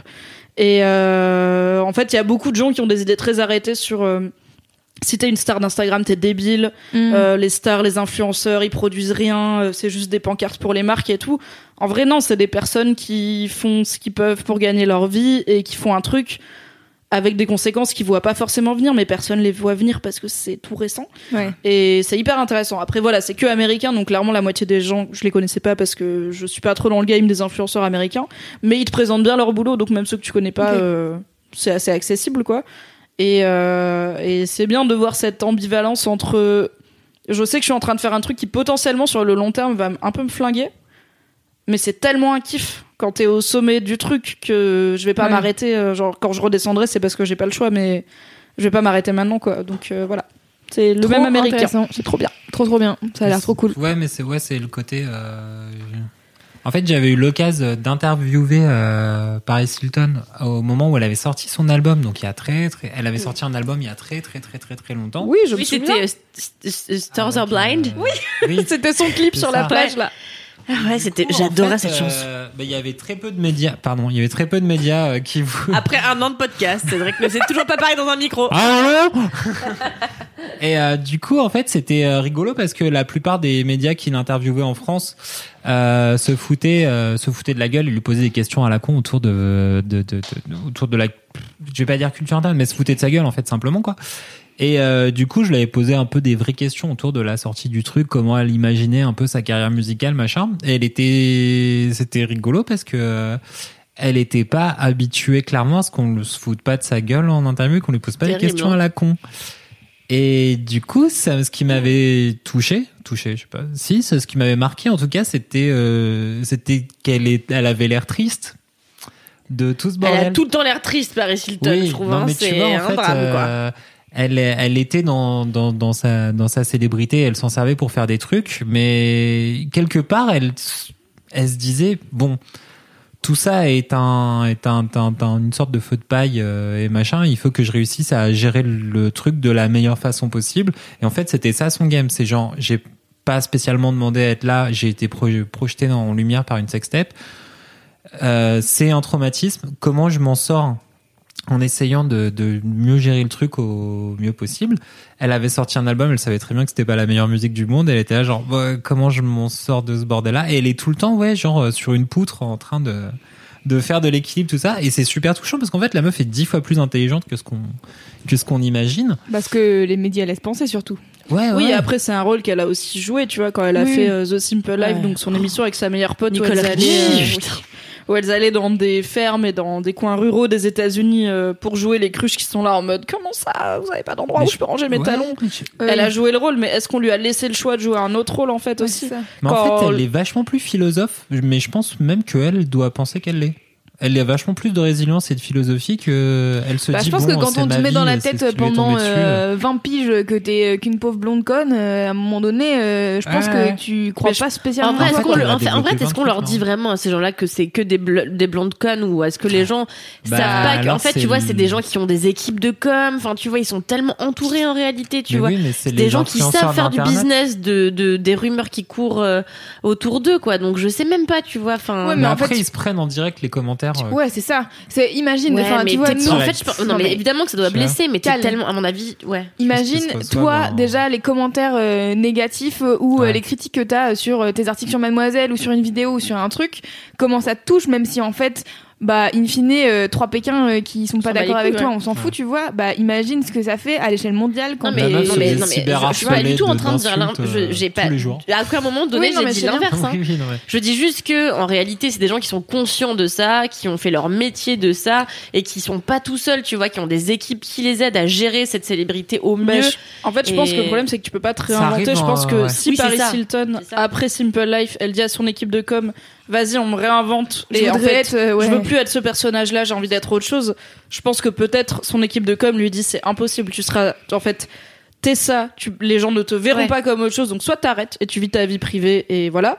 Mais si tu veux rester médiatiquement présente, il faut que tu continues à jouer ce rôle parce que les gens vont jamais croire que t'es autre chose. C'est possible aussi. Non tu mais c'est, euh, euh, je, genre, je suis d'accord. Je pense qu'il y a, tu vois, par exemple Nabila, je trouve que c'est une meuf qui a réussi à pas mal tirer son épingle du jeu au final Bah, parce que ouf. elle s'est fait connaître pour un truc euh, un peu con-con, tu vois, et c'est voilà, c'est vrai que c'est un peu con-con. Sa phrase, elle n'était pas passionnante et elle a buzzé, mais en réalité maintenant, elle écrit des bouquins et j'ai l'impression qu'elle a gagné en en crédibilité en quelques années. J'ai l'impression que tout le monde la respecte Oui. maintenant et qu'on l'invite genre Enfin, en pas mode tout le monde, mais pas tout le monde, plus de mais gens. que j'ai l'impression que c'est beaucoup plus de gens et que tu vois, il y a, je pense que en fait c'est possible d'en sortir. Genre c'est rien, tu mais vois. en fait, je pense que si Mais- t'es vraiment, pour vraiment résumer, je pense que si t'es vraiment une blonde conne, tu survis pas à ça en fait. ouais, bien sûr. Tu tu perds pied Oui, et sûr. tu, enfin, il y a plein de tentations et de façons de se cramer les ailes euh, quand tu deviens connu vite, surtout quand tu deviens connu et que t'es une femme sexualisée et que en plus t'as un personnage de potiche. Je pense que si t'es pas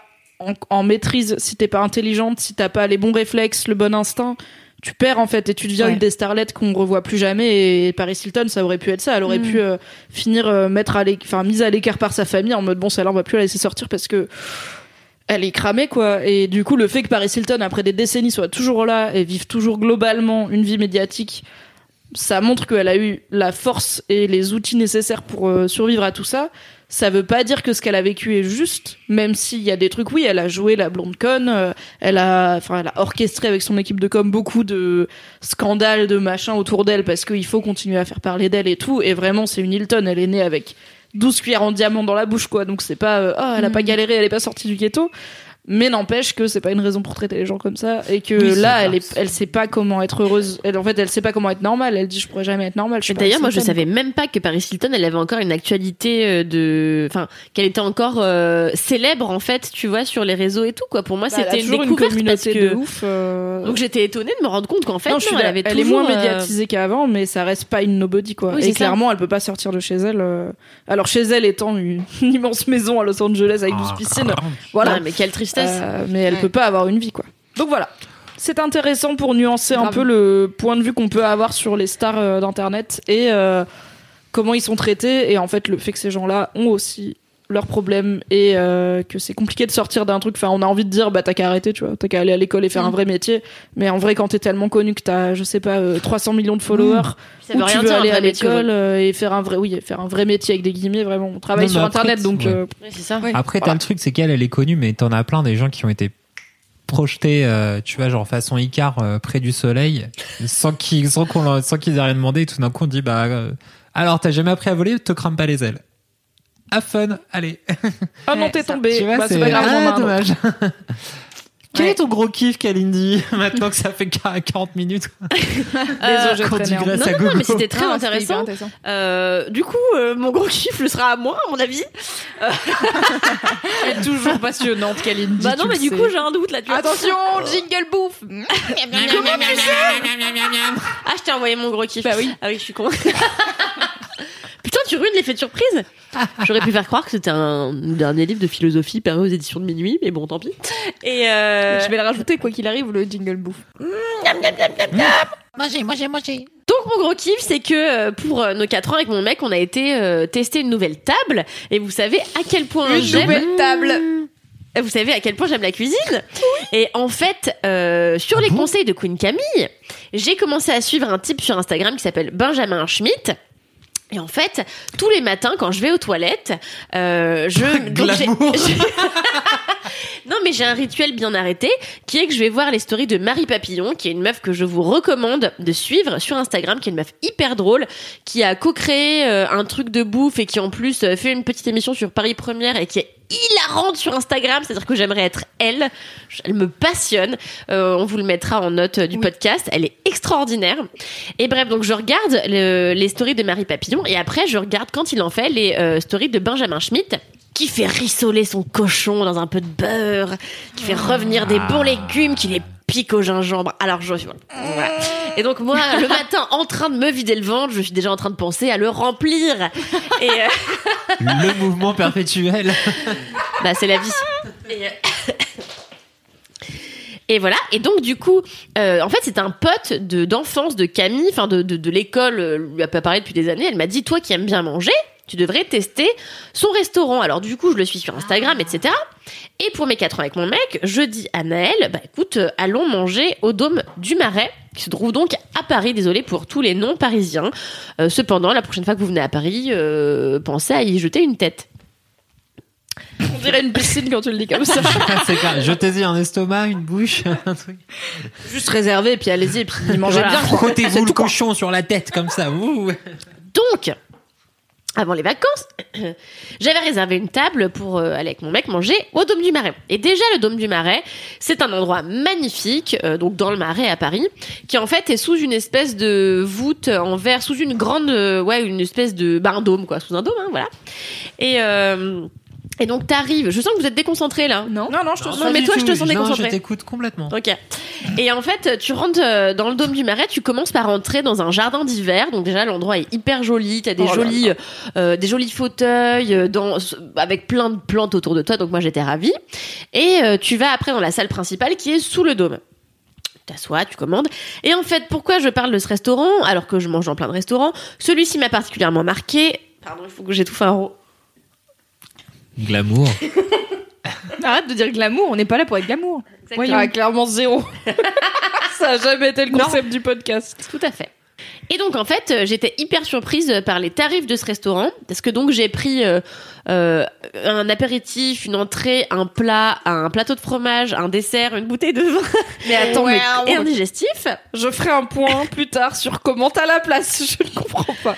Parce que c'est pas des portions non plus exorbitantes. Ouais, il y a des trucs Ah. qui se dissolvent les uns les Je autres. vais vous faire mon menu puisque c'est ça qui importe. Ah, ah. Alors j'ai oublié la moitié des ingrédients, mais du coup euh, en très gros, Tu racontes bien. J'ai mangé des trucs je à moitié. Voilà, comme ce podcast. Et donc du coup, euh, en entrée, donc en apéritif, euh, je sais pas, moi je me souviens plus. Et alors en entrée, Déjà l'étape 1, elle n'existe pas. mais en entrée, j'ai mangé un poulpe qui était, et là j'insiste, car très souvent je m'énerve parce que le poulpe, euh, en fait, il est souvent trop cuit. Et moi, je viens d'une famille où on pêche le poulpe. Mon père, euh, j'ai déjà été pêcher le poulpe en nageant à l'île Maurice. On l'a sorti avec le harpon. Bon, désolé pour les gens qui sont contre euh, la maltraitance animale. À l'époque, je l'étais moi aussi. Puis depuis, j'ai appris à aimer manger. Et euh, non, je rigole. Tellement la- slash. Putain, c'est pas vrai. En plus, j'essaie de manger moins de viande et tout. Vraiment, je suis. Voilà. Et euh, donc, je pêche le poulpe. Je pêchais le poulpe avec mon père. On, l'a- on le tuait, on le faisait griller au barbecue. Donc, j'aime manger le poulpe. Je cultive ça depuis longtemps. Et au restaurant, je trouve qu'il est souvent bouilli et bouilli trop longtemps, ce qui fait que la chair Les en devient molle et caoutchouteuse, ce qui n'a plus aucun intérêt. Tandis que le poulpe, ça doit être un peu croquant, ça doit être euh, ferme à l'intérieur, mais quand même un peu fondant. Enfin, tu vois, c'est subtil le poulpe, quoi. Et donc là, euh, t'as une seule tentacule, une petite, et bien bien revenue dans le beurre à mon avis. Donc l'extérieur est bien croustillant, de l'intérieur est parfaitement cuit, avec vous savez comme ils aiment faire les chefs des, des petits points de Des sauce points. machin. Je sais plus exactement ce que c'était, mais c'était à base de fruits, etc. C'était divinissime. Et alors, je buvais du vin, j'étais déjà pété parce que j'avais passé la journée à picoler. Pardon, ne le faites pas chez vous. Et euh, Bon, j'ai bougé.fr. moi, je fais du sport hein, et je bois des jus verts. Euh, mais donc Et là, j'avais bu plutôt du vin rouge toute la journée. Et rouges. fait pas de sport. donc j'avais fait ça et, euh, et donc du coup euh, donc le, le poulpe en entrée était absolument extraordinaire c'est peut-être l'un des meilleurs que j'ai mangé à part celui de mon père en plat, j'ai pris un cochon euh, grillé avec malheureusement j'avais mal choisi euh, une crème de maïs et vous connaissez mon désamour profond pour le Pour maïs, maïs. Eh oui. qui est vous le savez un légume fourbe et, euh, et qui en plus Vous a savez. un côté crémeux et sucré qui me donne la gerbe. Mais pourquoi t'as pris Parce crème que je de voulais le cochon grillé. Parce qu'en fait, j'avais vu dans Ah, sa. tu peux dans pas choisir l'accompagnement. Eh ben Ouais. non, non, non, tu peux Ouais, pas. bah, c'est un chef. euh, Ouais. Voilà. C'est ton Mais meilleur. moi, je vais pas dans des restos de chef, je vais dans des restos de prolo où tu peux dire, je peux avoir les haricots verts à la place de la purée. Ils font oui, bien sûr. Non, là, je pouvais pas. Et en fait, euh, je me suis dit peut-être que là, vu que c'est un chef, je vais aimer le, la crème de maïs. J'ai goûté, j'ai failli gerber sur Naël. Du coup, je l'ai engueulé. Bon, bref, son, son essuie. Putain, Elle mais- était- je rappelle qu'elle était sobre, bien entendu. Je comprends, hein, c'était vraiment ta faute, Naël, qui est de la crème de maïs que avec ce plat qu'elle a absolument voulu avoir. Et avec ça, il y avait, écoutez, écoutez-moi bien, un petit chou euh, piqué au gingembre et au citron confit qui était incroyable. Genre vraiment, je, je l'ai mangé tout doucement comme ça. Glamour. tout doucement, je l'ai dégusté, je l'ai su sauter. Et après, titre. Naël a mangé un canard aux légumes de saison, euh, bien mijoté dans une Oh. cassolette en fonte. Quel là, là homme là. il sait vivre. Moi, Ah je suis bah, team canard. euh. Ah bah oui, bah il est arrivé avec la petite cassolette, le personne là. La personne. Il y avait, il y avait le canard dedans, là, j'étais là, oh là là. Donc je lui ai fait toute ma crème de maïs, moi je me suis gavé de ses légumes et de pain, puis je sauçais, puis j'étais pété, enfin bon, c'était un bonheur. Et- le plat, tellement le, bonheur banquet de selon Platon par Kalindi. Kalindi, quoi. Ouais, elle a raison. Hein. bah, Bah du oui. bon vent, de la bonne bouffe, moi, c'est- Bah oui. bon, Bah, ça ça- pourrait être que ça ma vie, hein. Ah, bah. Juste manger, moi ça me va. Ah bah tout à fait. D'ailleurs, je vous conseille une excellente série qui s'appelle euh, The Last Man on Earth. Alors ça n'a rien à voir, mais le héros euh, vit dans une, enfin passe beaucoup de temps dans une piscine de margarita. Euh, Avec une grande paille. Mimi, t'as pas le droit de parler de cette série que tu n'as pas aimée. Donc euh, Si, voilà. ça c'était l'épisode 1, j'aimais bien avant que la série devienne pas bien. Ok. Euh, D'accord, donc la piscine de Margarita. ouais, voilà. Et, euh, et donc du coup après, on... après j'ai pris un C'était plat. juste ça l'anecdote. C'était ça. Et donc après, on... après j'ai pris un plateau de fromage. Il y avait des, des super. Il y avait une fourme d'Ambert qui était extrêmement crémeuse. Euh, pour les amoureux de fromage, vraiment cette fourme était tellement crémeuse que j'ai failli m'en mettre dans les yeux. Enfin, j'étais dingue. Pour mieux l'apprécier. ne le faites pas chez vous. Ah mais j'étais, mais j'étais en Ça soigne la délectance. myopie. Il y avait un bon comté euh, si vieux qu'il était plein de cristaux de sel. Enfin, c'était un délire. Je vous dis ça, vraiment euh, ému. Et euh, en dessert, j'ai pris une pomme fondante avec déclinaison de pommes et au sirop d'érable avec des petites galettes sucrées. Bon, on s'est régalé quoi. Voilà. Donc tout ça pour dire que le Dôme du Marais est l'une des meilleures tables que j'ai pu goûter à Paris ces derniers temps. Et euh, Dieu sait que je dépense euh, beaucoup d'argent au restaurant. Ça dépense première, je pense. Tout à fait. Et euh, vraiment, je vous le conseille, que vous soyez parisien, que vous soyez euh, provincial, euh, que vous soyez même espagnol ou américain ou indien.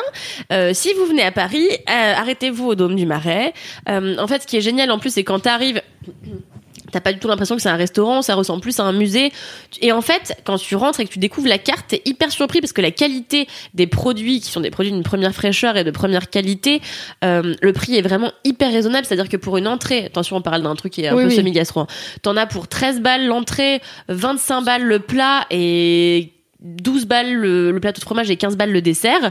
En tout, on est sorti par, pour 100 et quelques balles par tête pour euh, apéritif, entrée plat, euh, plateau de fromage, dessert, bouteille de euh, vin. gastro, C'est ouais. extrêmement Oui, raisonnable. Euh, L'endroit est sublimissime et je vous garantis un moment d'extrême qualité. Et je pense que même pour la moitié de ce que moi j'ai dépensé, donc pour 50 euros, vous faites entrée plat, petite bouteille de, enfin, un, verre, de vin, Un fond de bouteille que quelqu'un n'a pas fini sur une table. mon fond de bouteille. Non, je finis toujours les bouteilles, mais euh, Avec modération. avec modération, je finis les bouteilles. Euh, voilà, donc très belle adresse euh, que je vous recommande. Et j'en profite, oui. Est-ce qu'il y a des options VG Car je me dis, on a Louise qui est VG, Cédric qui est VG. Bah, Moi non, mais j'aime pas le poulpe. Vous me cassez les couilles. En fait, vous me cassez mon Non, mais je demande, je demande parce que tu dis. Alors, Si vous êtes provincial, parisien, espagnol, américain et tout, est-ce que tu penses Si vous qu'il y êtes a végétarien, non. au moins un truc VG dans chaque catégorie C'est possible. C'est possible. Vérifiez sur J'ai internet. oublié. Envoyez un message Oui. pour être sûr. Oui, C'est en fait, il y a le possible. menu en ligne, vous pouvez bien, bien sûr y aller. En revanche, du coup, si vous êtes végétarien, je vous conseille un autre restaurant que j'ai testé récemment. Euh... Attendez, le nom, le nom, le nom, le nom, le nom, le nom, le nom, le nom, le nom, le 300 nom. le. J'ai oublié son nom, mais on vous le mettra en note où en fait ils font, et c'est très original, que des soufflés. Ah, euh, si. Bah, soufflé, il s'appelle soufflé. Non, c'est pas ce truc de prolo, Cédric. Euh, Ah, tu pardon. couperas, Louise. Excuse-moi. C'était une blague, bien sûr. Mais en même temps pas. Euh, non, en fait, euh, les entrées, les plats et les desserts sont quasiment composés que de soufflés. Et donc, euh, moi, la dernière fois, j'ai pris euh, soufflé au foie gras et soufflé euh, aux escargots. Mais t'as aussi des Extrêmement végé. J'ai une super J'ai pris végé avec. soufflé au foie d'animal mort et aussi euh, soufflé à l'animal mort. Non, mais je crois qu'il y avait des soufflés au, Total au fromage. crédible. Bah, si t'as un putain de restaurant de soufflé et que t'as pas un soufflé au fromage, c'est vraiment... T'aimes pas les VG quoi. Je crois qu'il y avait peut-être un soufflé au fromage. Non, mais, on peut pas lui demander de savoir ce qu'il y a sur les cartes euh, pour VG si elle est pas elle-même végétarienne. En fait, Non mais moi je couilles, regarde souvent parce que bah j'ai des amis. je veux pas dire que je suis Ouais, moi mieux que toi j'ai des amis, qu'est-ce qu'il a j'ai des amis VG, j'ai une amie qui est aussi ma chef qui est végane, ce qui est encore plus compliqué. Et j'aime bien trouver des nouveaux, des nouvelles idées d'endroits où aller manger avec des gens, même si je vais pas si souvent au restaurant au final. Donc euh, je regarde toujours pour me dire, ok, donc s'il y a machin qui veut se faire un resto, s'il y a ma sœur qui vient à Paris un jour, est-ce que je peux l'emmener manger et tout? Parce que sinon je fais juste euh, resto végétarien sur la fourchette et c'est long quoi. Ouais, c'est vrai. Tu sais jamais si c'est bon et Ça s'appelle le récamier.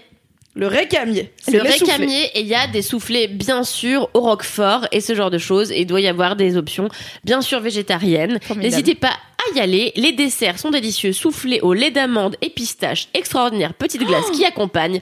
On adore. Allez-y. On a faim. C'est tout pour moi. C'est tout. J'aime pas le sucré, mais là tu m'as mal parlé avec ton soufflet. Tu m'as mal parlé. Alors tu m'as pas respecté, dirait Dylan tu m'as insulté que j'ai kiffé. La Belle et ses princes ou Non, c'est pas Dylan les de princes, c'est Koh-Lanta princes, c'est euh, les princesses et les princes de l'amour. Mais c'est Dylan de Colanta. C'est Dylan de Colanta, tout Ouais, à fait. on l'adore. Une personne brillantissime. Ouais. Vous Quel- voyez Donc qui le mec il Dylan a de fait Colanta et maintenant il est dans un truc de dating Attends. pété sur temps, il a fait les, en- euh, les Marseillais. Il a fait Colanta une journée. C'est vrai Ben oui, tu sais, c'est le mec qui s'est fait virer au premier. euh, Je savais pas, il a je crois fait que c'était ah, une peut-être resta. pas une journée, mais genre il a fait deux trois. Une semaine, quoi. Ouais. Et après, en fait, euh, il était là en mocassin euh, Gucci, je crois. Ah, mais c'est lui Oui, je vois qui c'est, Dylan. Je vois les mêmes sur lui. Bah, exactement. Je je J'ai l'ai pas- regardé raté. saison, Et donc, on bah, en fait, euh, il est parti au bout de, je sais pas, bah, je sais pas combien de temps c'est les trucs, mais ça doit être trois jours, tu vois. Genre, il est- et tout le monde était là, mais en fait, il est insupportable, genre vraiment. Il dit qu'il va Ouais, gagner, mais juste, il va partir direct.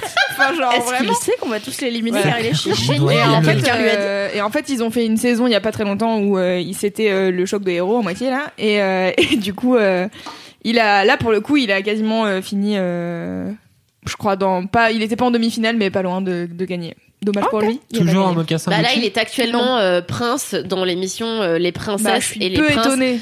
de l'amour, où il fait preuve évidemment d'un sexisme primaire euh, assez révoltant, mais à la fois hilarant.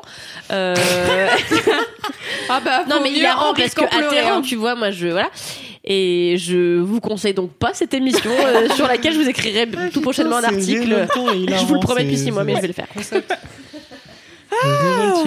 Loulou, à toi Alors. gros chiffre Mon gros kiff, c'est un livre euh, qui s'appelle Wang. Alors en fait, c'est deux, c'est une série de bouquins, c'est deux livres, et c'est de la SF. Donc, euh, j'ai Loulou, peur- tu es Cédric J'ai peur parce que je suis très mauvaise pour raconter des histoires.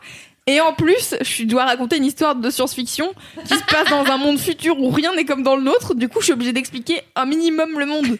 Bref, Alors ça va mon être conseil c'est que tous les personnages tu les appelles le gars comme ça il y a genre le Bah, gars ça tout le c'est temps facile. et aussi genre au lieu de dire des trucs précis tu dis les trucs du coup c'est le gars et les trucs Ouais. et comme ça on comprendra Ah, vas-y, fais-nous. Parfait, parfait. Alors du coup, c'est Wang, ça a été écrit euh, par Pierre Bordage et c'est sorti en 1996. Oui. T'es moderne, c'est ça Ouais. j'aime chez toi, Loulou. Et en fait, euh, ma Très mère, grand auteur français, euh, bordage de SF. Ouais. Il a écrit plein de trucs géniaux. mais je On sais. avait 36. Et en fait, euh, ma mère euh, a offert ça à ma tante il y a longtemps. Et en fait, je sais plus quand j'étais chez ma tante, je l'ai piqué à ma tante parce que j'étais là, tiens, ça a l'air intéressant. Puis si ma mère l'a bien aimé, peut-être que je vais bien aimer. Et en effet, j'ai grave kiffé. J'ai lu le premier tome il y a deux ans. Et là, le deuxième maintenant. Et en fait, j'avais, bah, en fait, j'avais le. Bah, c'est Casey Lestat.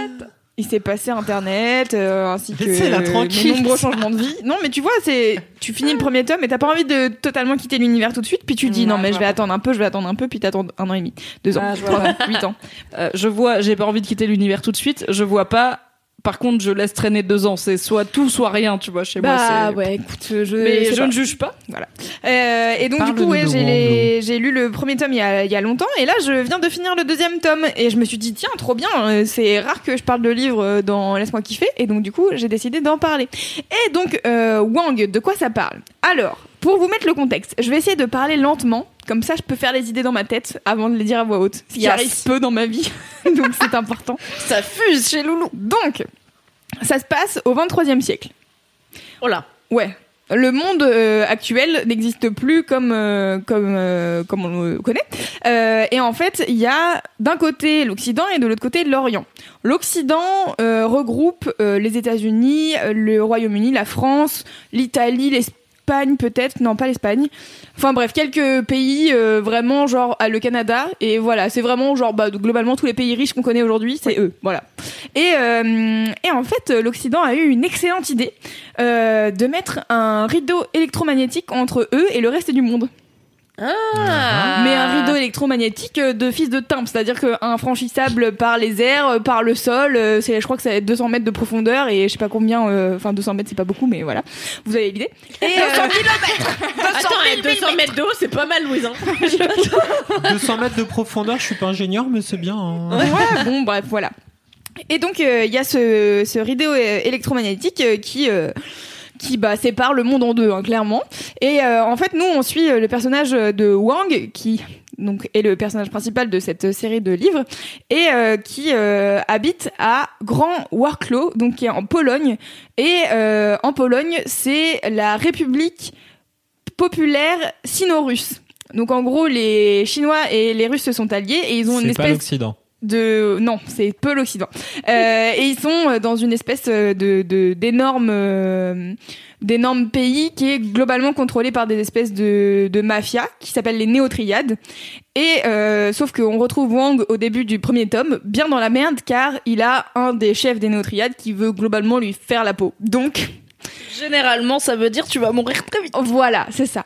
Donc, euh, en fait, il vit avec sa grand-mère, qui est une euh, sage euh, dame euh, chinoise euh, adorable, qui lui a appris la survie. Alors, on, on en saura après plus, mais en gros, elle lui dit bon bah là, clairement, tu ne vas pas survivre. Hein, si euh, Assol te tombe dessus, t'es dans la merde. Donc, euh, il commence à partir. Faut savoir que Wang a 17 ans et il est là. Ok, bon bah je vais partir. Et elle lui dit break. bah, elle lui dit, va en. Ouais, c'est ça, vraiment exactement le mood.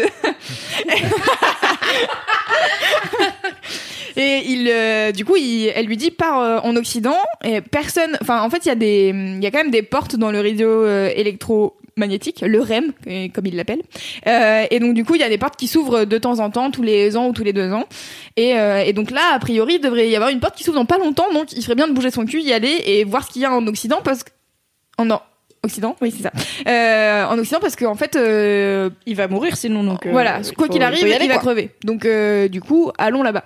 Sauf que personne n'est jamais trop revenu de là-bas. Les, les gens y passent et puis après on sait pas ce qui ce qui se passe et du coup il y a personne pour témoigner de qu'est-ce que comment ça se passe là-bas est-ce que c'est le Est-ce que paradis qu'on abattu décrit euh, 10 mètres après la porte voilà, c'est ça. Euh, et donc du coup, euh, il y va en chemin. euh, il trouve une petite go qu'il aime bien. Et, et en fait, il réussit à atteindre. Oula. Kalindi déboîte la table. Excusez-moi. Tout va bien.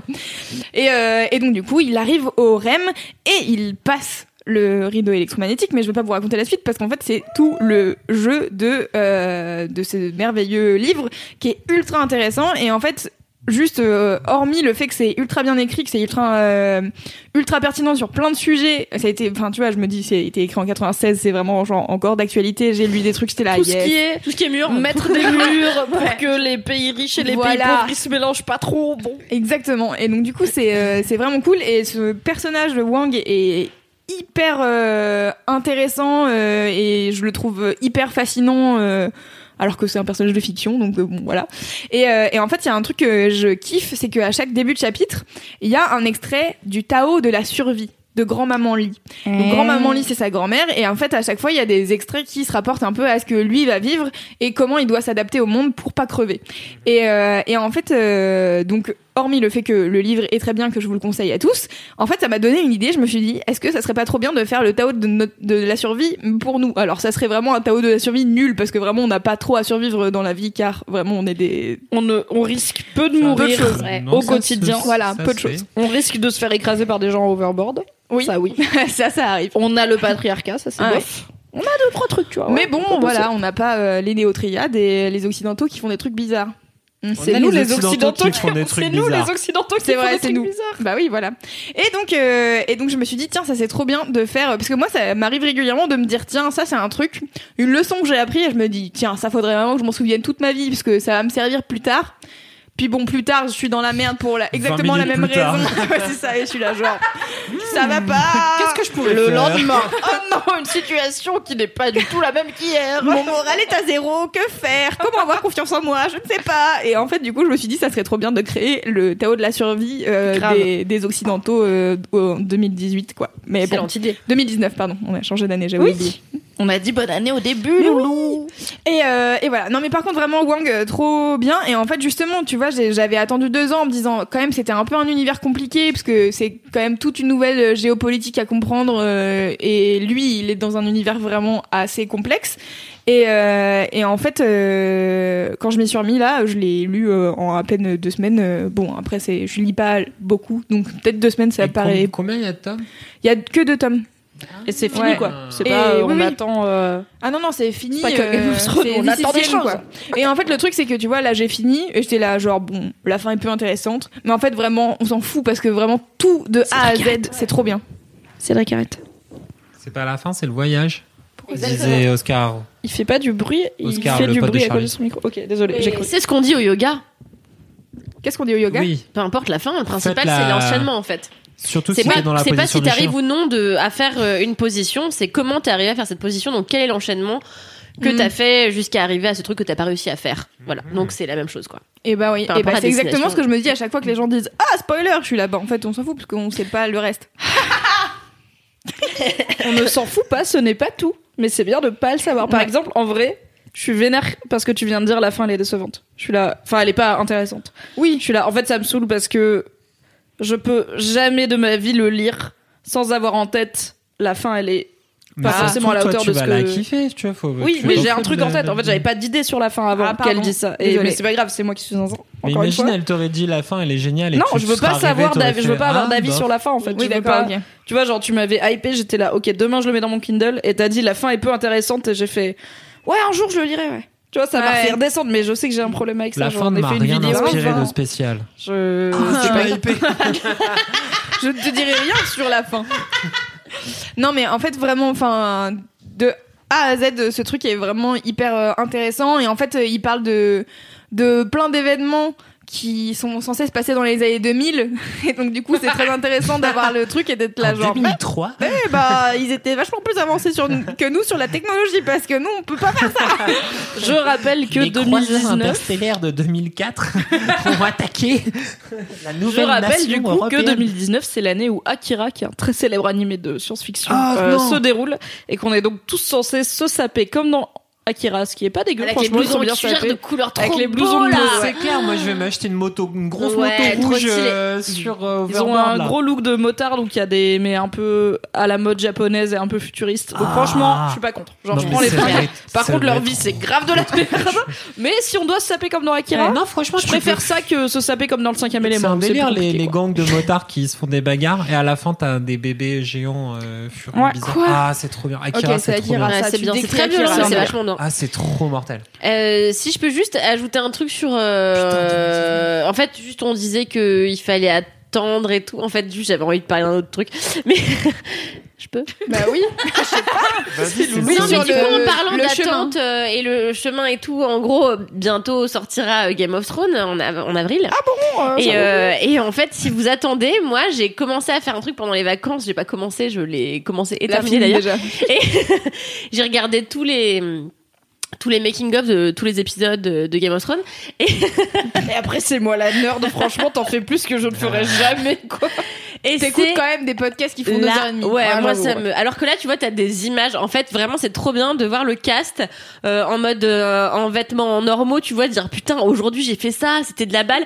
Et en fait, tu te rends compte de tous les techniciens, tous les artistes qui travaillent Ouais. au quotidien pour fonder Game of Thrones et d'à quel point c'est une une mythologie qui est hyper euh, complexe.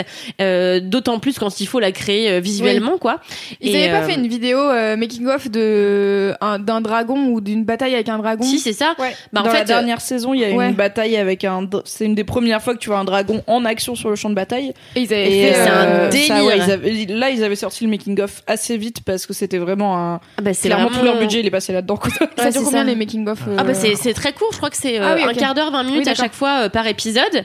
Et donc ce fameux épisode, je crois que c'est celui-là dont on parle. Ah Oui, non, c'est peut-être celui d'avant. En fait, c'est la première euh, bataille euh, où Tyrion il se fait défonce là.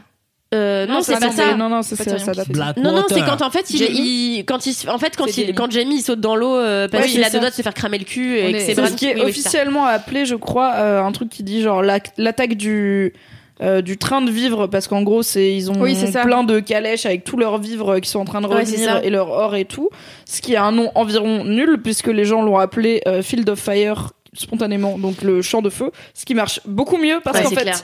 ça marche mieux tout simplement parce que tout prend feu et qu'il y a un dragon qui met du feu partout Et en fait, il t'explique comment ils ont fait en sorte que le bah que le feu prenne sur euh, une je sais pas combien de centaines de mètres il y avait beaucoup de Euh, vrais feux dans c'est- cet C'est épisode vraiment hein. hyper impressionnant. Et en fait, ils expliquent que euh, tout ce qu'ils peuvent ne pas faire, ne pas réaliser en trois dimensions, ils le font pour de vrai. Et donc, ils te montrent toutes les astuces et les trucages.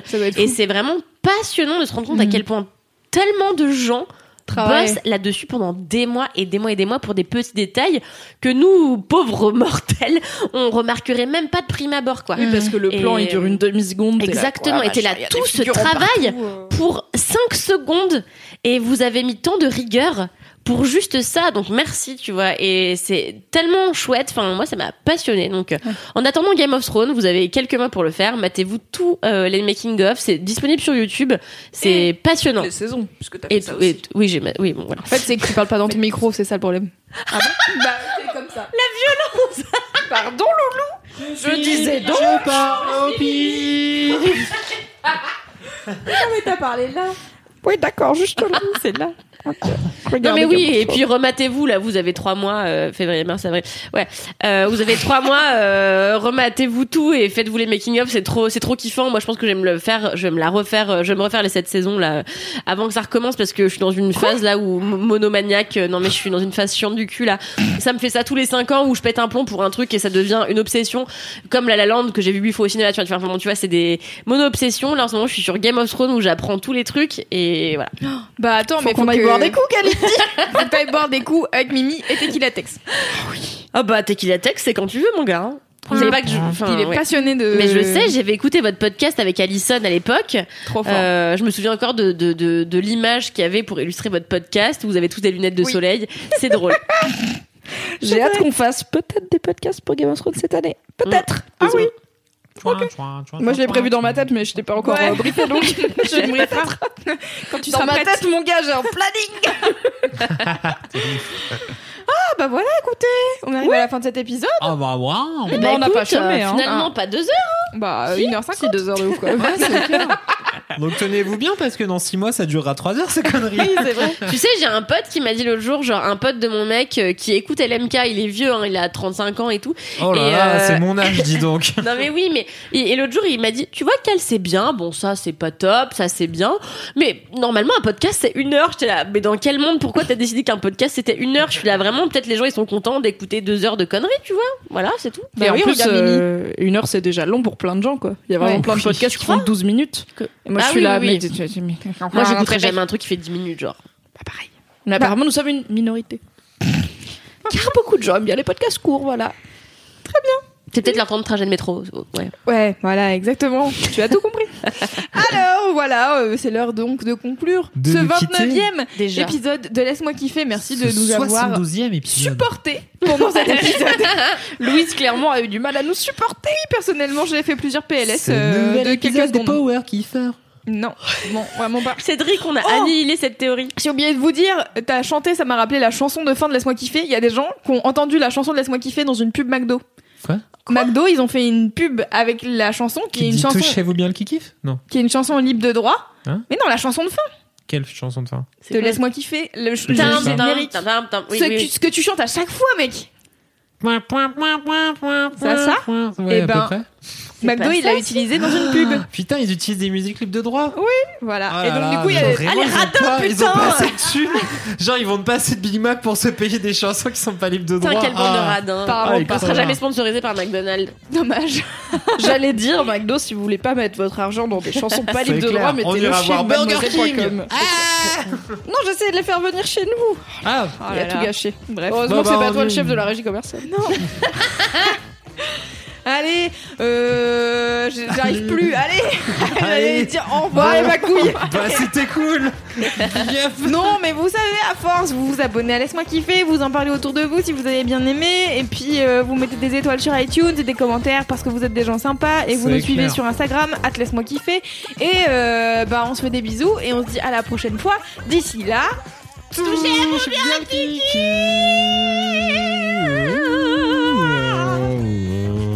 Que vous avez remarqué que Cédric, ah, quand il dit touchez-vous bien le kiki, c'est le seul moment où il parle vraiment dans son micro. Insolite. Bisous Mimi Bisous tout le monde Pourquoi il y a que Mimi qui tu dis bisous Mais parce que c'est elle qui dit que pas touchez-vous Ah ouais, bien ok. le kiki. Ma crise de jalousie n'y avait pas lieu d'être. Ok. It's not about you, Kalindi.